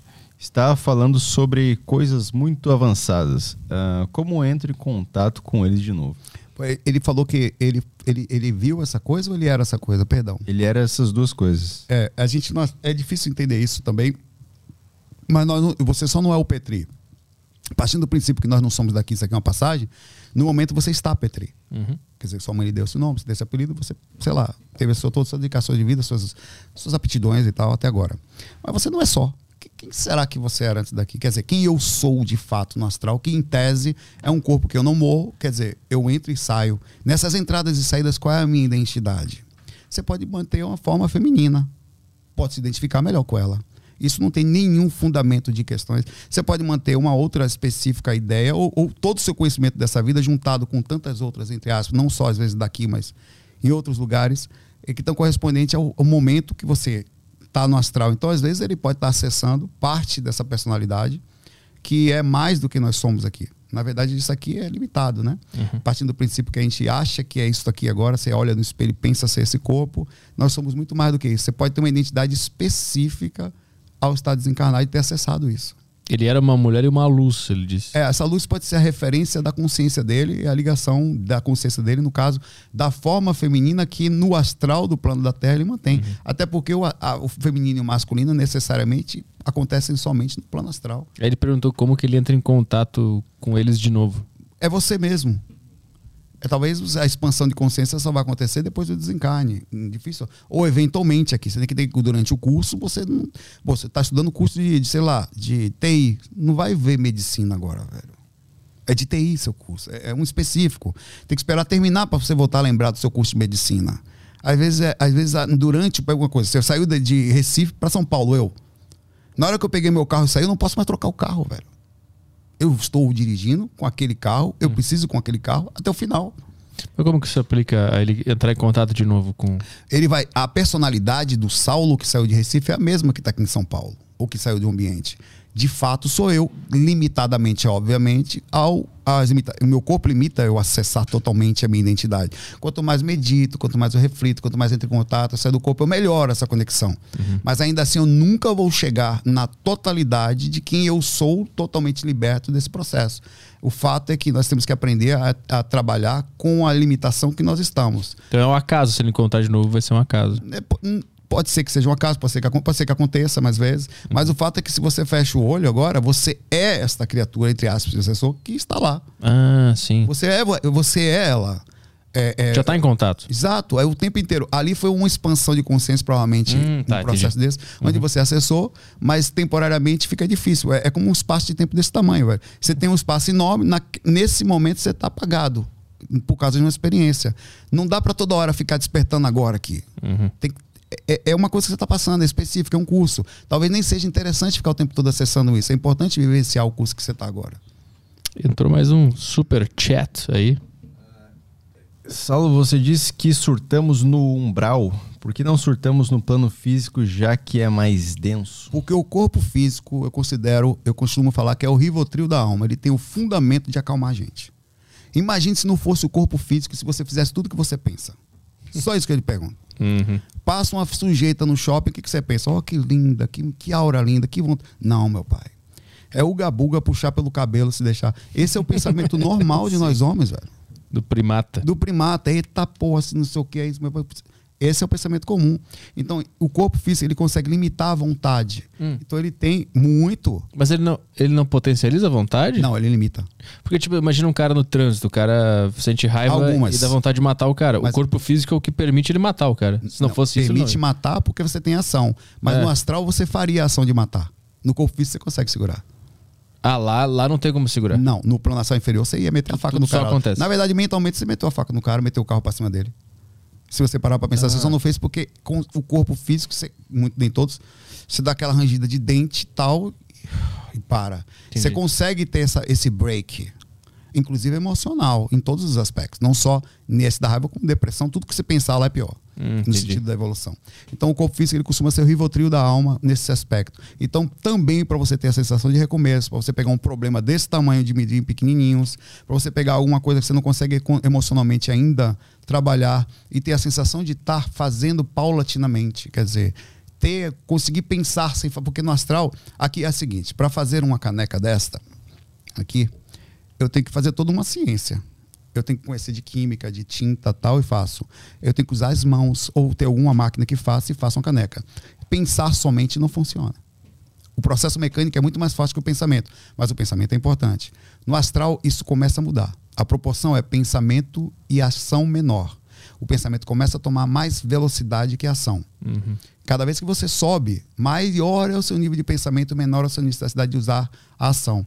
Então, por esse motivo, a gente entra no corpo até para entender a sensação de recomeço, a sensação de poder fazer calmamente aquilo que a mente consegue fazer Processo, de forma né? absolutamente incrível. É pra ter contato com o processo. Processo calmo. Então, lá em cima, então, se eu pensar em matar alguém, eu já matei essa pessoa. em tese, você faria. É, você está brincando de massinha aqui. Entendi. Poder fazer a massinha para depois virar engenheiro. Tem a do João Paulo aí. Ah, esse podcast veio na hora certa. Onde posso estudar a doutrinária em casa? Ah, algum canal, livro? Minha esposa incorpora espíritos ruins pela depressão e vícios. Sempre preciso falar com esses espíritos. É, você pode. é, tem vários. Se você digitar ali livros de doutrinária espí- espírita, você vai encontrar Diálogo com as Sombras e tem vários outros, tá? Que são espíritos que mais, mais ou menos ensina, mas não é suficiente.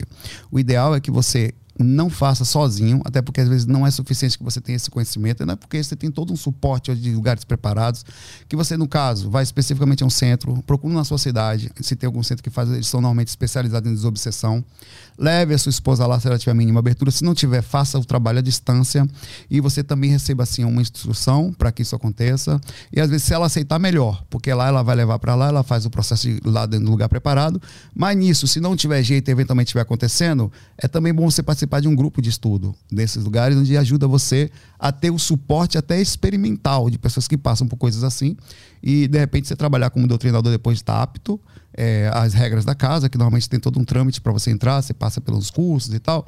É, se não tiver preparação, é, uma mínima preparação para que esteja lá, passes e outras coisas, para que você consiga fazer isso. Então prepare-se, é, até porque a gente ama as pessoas que nós estamos juntos e é um ato de amor esse. Você estudar mediunidade para ajudar sua esposa, é lindo isso. Dois superchats rapidão aí, Matheus e Isadora, manda ver. Matheus mandou: Olá, os seres extraterrestres são consciências uh, evoluídas e de luz. Tive um contato com um Grey esses dias. Até eu tive vários contatos com, com diferentes tipos de extraterrestres, tá? Normalmente foram mais Greys e alguns seres até sem forma, assim. Que eu O que, que é Grey? Grey é um tipo de raça, normalmente é mais conhecido, aqueles pequenininho, cabeçudinho, olhudo. Né? É, eles, eu nunca vi esses seres ruins, não. Alguns dizem que sim e tal. Agora, a interpretação de ruim é relativa.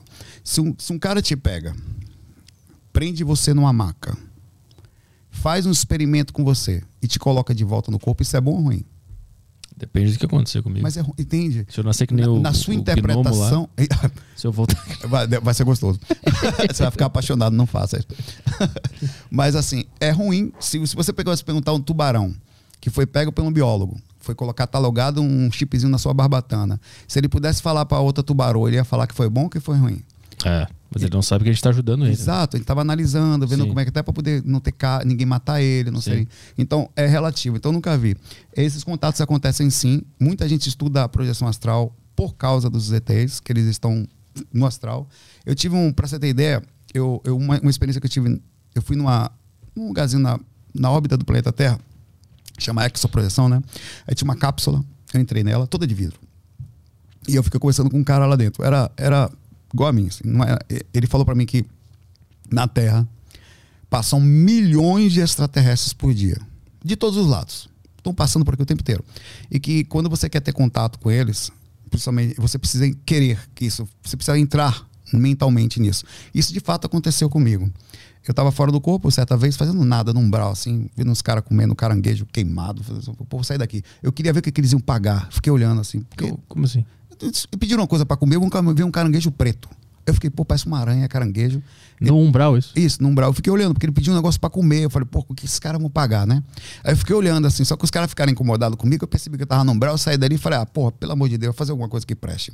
Aí eu saí voando, fui pra um lugar alto e parei nesse lugar. Falei, pô, tem que ter um ET aqui, alguma coisa que fale comigo. Aí veio um ser totalmente invisível do meu lado ele me deu uma experiência assim que- impressionante. Que bate com isso que, que eu falei. Ele apareceu do meu lado, não vi. Sabia que era um ser. Eu falei, pô, eu tô sentindo você do meu lado, lado esquerdo. Sentindo você do meu lado. De onde você veio? Aí ele botou na minha visão um planeta azul e um planeta verde, da um sistema onde eles ficavam para um lado e para o outro. Os espíritos trocavam de, de, de planeta o tempo inteiro. Eles eram irmãos lá nesse lugar. Eu falei, o que, que você tá fazendo? Por que, que você veio? Eu captei você me chamando. Eu captei seu- sua, sua energia. Você chamou, eu captei. Eu vim até você imediatamente. Tava passando. Ele nunca tinha visto, aparentemente, vindo aqui, eu não sei. Tava passando, captou. Aí Eu, por que, que você tá. Foi bem louca essa experiência. E, e você tá. Por que, que você tá fora dele lá? O que, que você tá fazendo aqui? Eu não estou só aqui.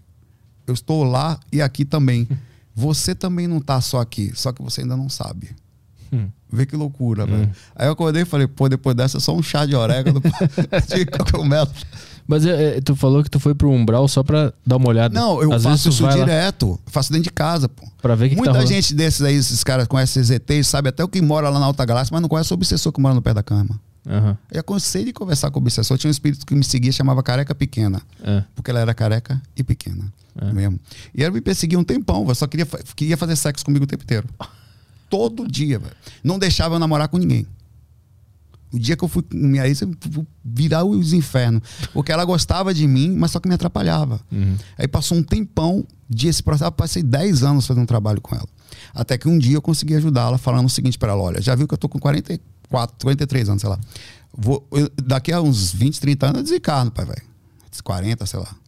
Eu vou passar, acho que eu vou, você acha que eu vou ficar na, na zona inferior? Eu conversando com ela, não, não- sem nenhum ego, pelo amor de Deus. Não, ela não, ela, foi a única vez que ela me ouviu. Assim, ela não tava, ela tava de costas para mim. Quando o espírito fica de costas sentado na cama, pode ter certeza que é obsessor, tá? É assediador, escondendo o rosto. Eles escondem porque ele não consegue. A aparência deles fica igual o Gollum do, do Senhor dos Anéis. Hum. O, aquele lá, o, o que ele- eles ficam feios. Aí eles plasmam a imagem pra você gostar dela, mas ela tava feia. Ela era, ela era carequinha e tal, mas quando ela ficava bonitinha assim, eu inconsciente aceitava, né? Aí ia pra, pro Vamos Ver lá no Astral. Mas aí eu falei pra ela: olha, eu vou desencarnar e vou sumir. Aí você tem a oportunidade de- ser ajudado agora e depois até vir me ajudar enquanto eu tô em vida. Se você gosta de mim mesmo, é hora de você sair daqui e aproveitar isso. Não você... Aí foi aí que ela foi ajudada. Ela aceitou ajuda nesse argumento. Então ela não vai me viver, ela vai me perder e vai ficar na região inferior. Então ela aceitou ajuda e foi. O da Isadora aí, o superchat. Tem mais um aqui. É, parabéns, papai. Você é fera. Obrigado por tanto, ah, por tanto sempre. Ah, conteúdos com embasamento de forma simples, maravilhoso. Parabéns, a deriva, pelo convidado. Boa. A Isadora é amiga da gente aí, é suspeita, mas é um amorzinho. Obrigado, Isadora. Boa. Eu Uma acho que fofinha. tem a última no Telegram né, que o Ícaro mandou e a gente vai embora. a gente vai embora. Então, gente, pra finalizar aí, perdão alugar o convidado. É Que Eu nada. sempre quis conversar com o Saulo assim, e nos fax. São muitas pessoas conversando, fazendo pergunta. Enfim, brigadão pela atenção, de verdade. Aí. E pra encerrar, eu queria saber o seguinte. Saulo, infelizmente eu descobri que eu vou ser pai. A alguns Infelizmente. meses. Eu queria saber, teria alguma coisa que eu pudesse fazer canela. ajudar espiritualmente meu filho ou minha filha nesse processo de reencarnação aqui na Terra? Pra, não sei, mitigar o assédio dos obsessores dele, né? De outras vidas que com certeza tem. Pra fazer esse, esse processo de retorno ser mais tranquilo do ponto de vista espiritual. é Ele- isso. Muito ele- obrigado pela atenção de vocês aí. Ele falou felizmente ou infelizmente, porque isso muda assim. Vamos ver de novo. Tira VAR, vai. Então, gente, pra finalizar aí, perdão alugar o convidado. É porque eu sempre quis conversar com o Saulo assim, e nos fax. São muitas pessoas conversando, fazendo pergunta. Enfim, brigadão pela atenção, de verdade. E pra encerrar, eu queria saber o seguinte. Saulo, Felizmente, você é felizmente. Felizmente. Felizmente, Ica. Muito bom, parabéns. a gente teve que ouvir de novo, né? Pra ser justo. É, pô, ó, o filho velho, a gente tem essa mania de querer proteger os filhos totalmente da vida, da encarnação. A pergunta é, Petri, você foi 100% protegido do sofrimento nessa vida? Não. Você foi, Caio? Não. Você foi, Leandro? Todo mundo recebeu aqui, meu pai, o gnomo. de uma forma ou de outra, irmão. Então, o que eu quero falar por isso? De- permita que seu filho nasça ou venha com o que ele tiver de vir, seja lá com encosto, seja lá com as dificuldades psíquicas da vida presente dele, e seja o melhor que você puder para o seu filho com aquilo que ele tem. Mas não tem como tirar o sofrimento das pessoas aqui, velho. Às vezes a gente protege demais os filhos, e na verdade tira deles a oportunidade deles terem as experiências necessárias e até as suas próprias conclusões. Ensina-o a pensar sobre o certo e o errado, dê o seu melhor como pai, e o acerto e o erro faz parte dele, não é sua responsabilidade isso, a não ser educar, fazer ele seguir o caminho correto. Mas é importante que você entenda que há um limite daquilo que você pode fazer como pai e por- que esse limite é, é a liberdade dele, velho. Boa, boa. Saulo, obrigado pela presença aqui. Valeu. É, quer divulgar suas redes sociais, canal do YouTube, tudo é, aí? Meu canal no YouTube é o youtube.com/barra Saulo Calderon. Meu Instagram é Saulo Calderon underline, tá? Meu site onde está tudo centralizado é viajastral.com, lá estão as técnicas.com, viajastral.com. Tem cursos gratuitos, nada é pago, nada. Tá? Todos os cursos são gratuitos. Curso básico, curso intermediário, curso avançado, tem o curso em andamento, todos os fax eu gravo todos os dias, tá? Então lá, fora isso, o que está acontecendo, eu estou sempre indicando outros autores, outras pessoas. O assunto é muito legal, é, diz respeito a você, você não tem que acreditar em nada que a gente está falando, isso não é para dar credibilidade, é uma coisa bem simples. Tá em você, faz parte de você. Vai enxergar, vai fazer um, tire um tempo da sua vida para pesquisar. O Petri, por exemplo, tem experiências. Vá lá e veja, tá aí, é simples. De repente você simplesmente adiciona sem mudar muito. velho. Você continua, toca a sua vida e vai dar uma voadinha de vez em quando. Boa. Os links estão na descrição aí, né, Caio? Tudo, é Instagram, canal e site. Tá Tudo aqui já. Boa. Sigam lá o, o Saulo. Valeu, obrigado pela Obrigado por presença. tudo, obrigado, Caio. Leandrão. Aí, valeu. Valeu, galera. Amanhã a gente tá de volta? Estamos de volta com o Yuri Maia, especialista em TDAH. Boa. Então até amanhã, pessoal. Bom, boa noite aí. Obrigado pela audiência. Um beijo. Tchau, tchau.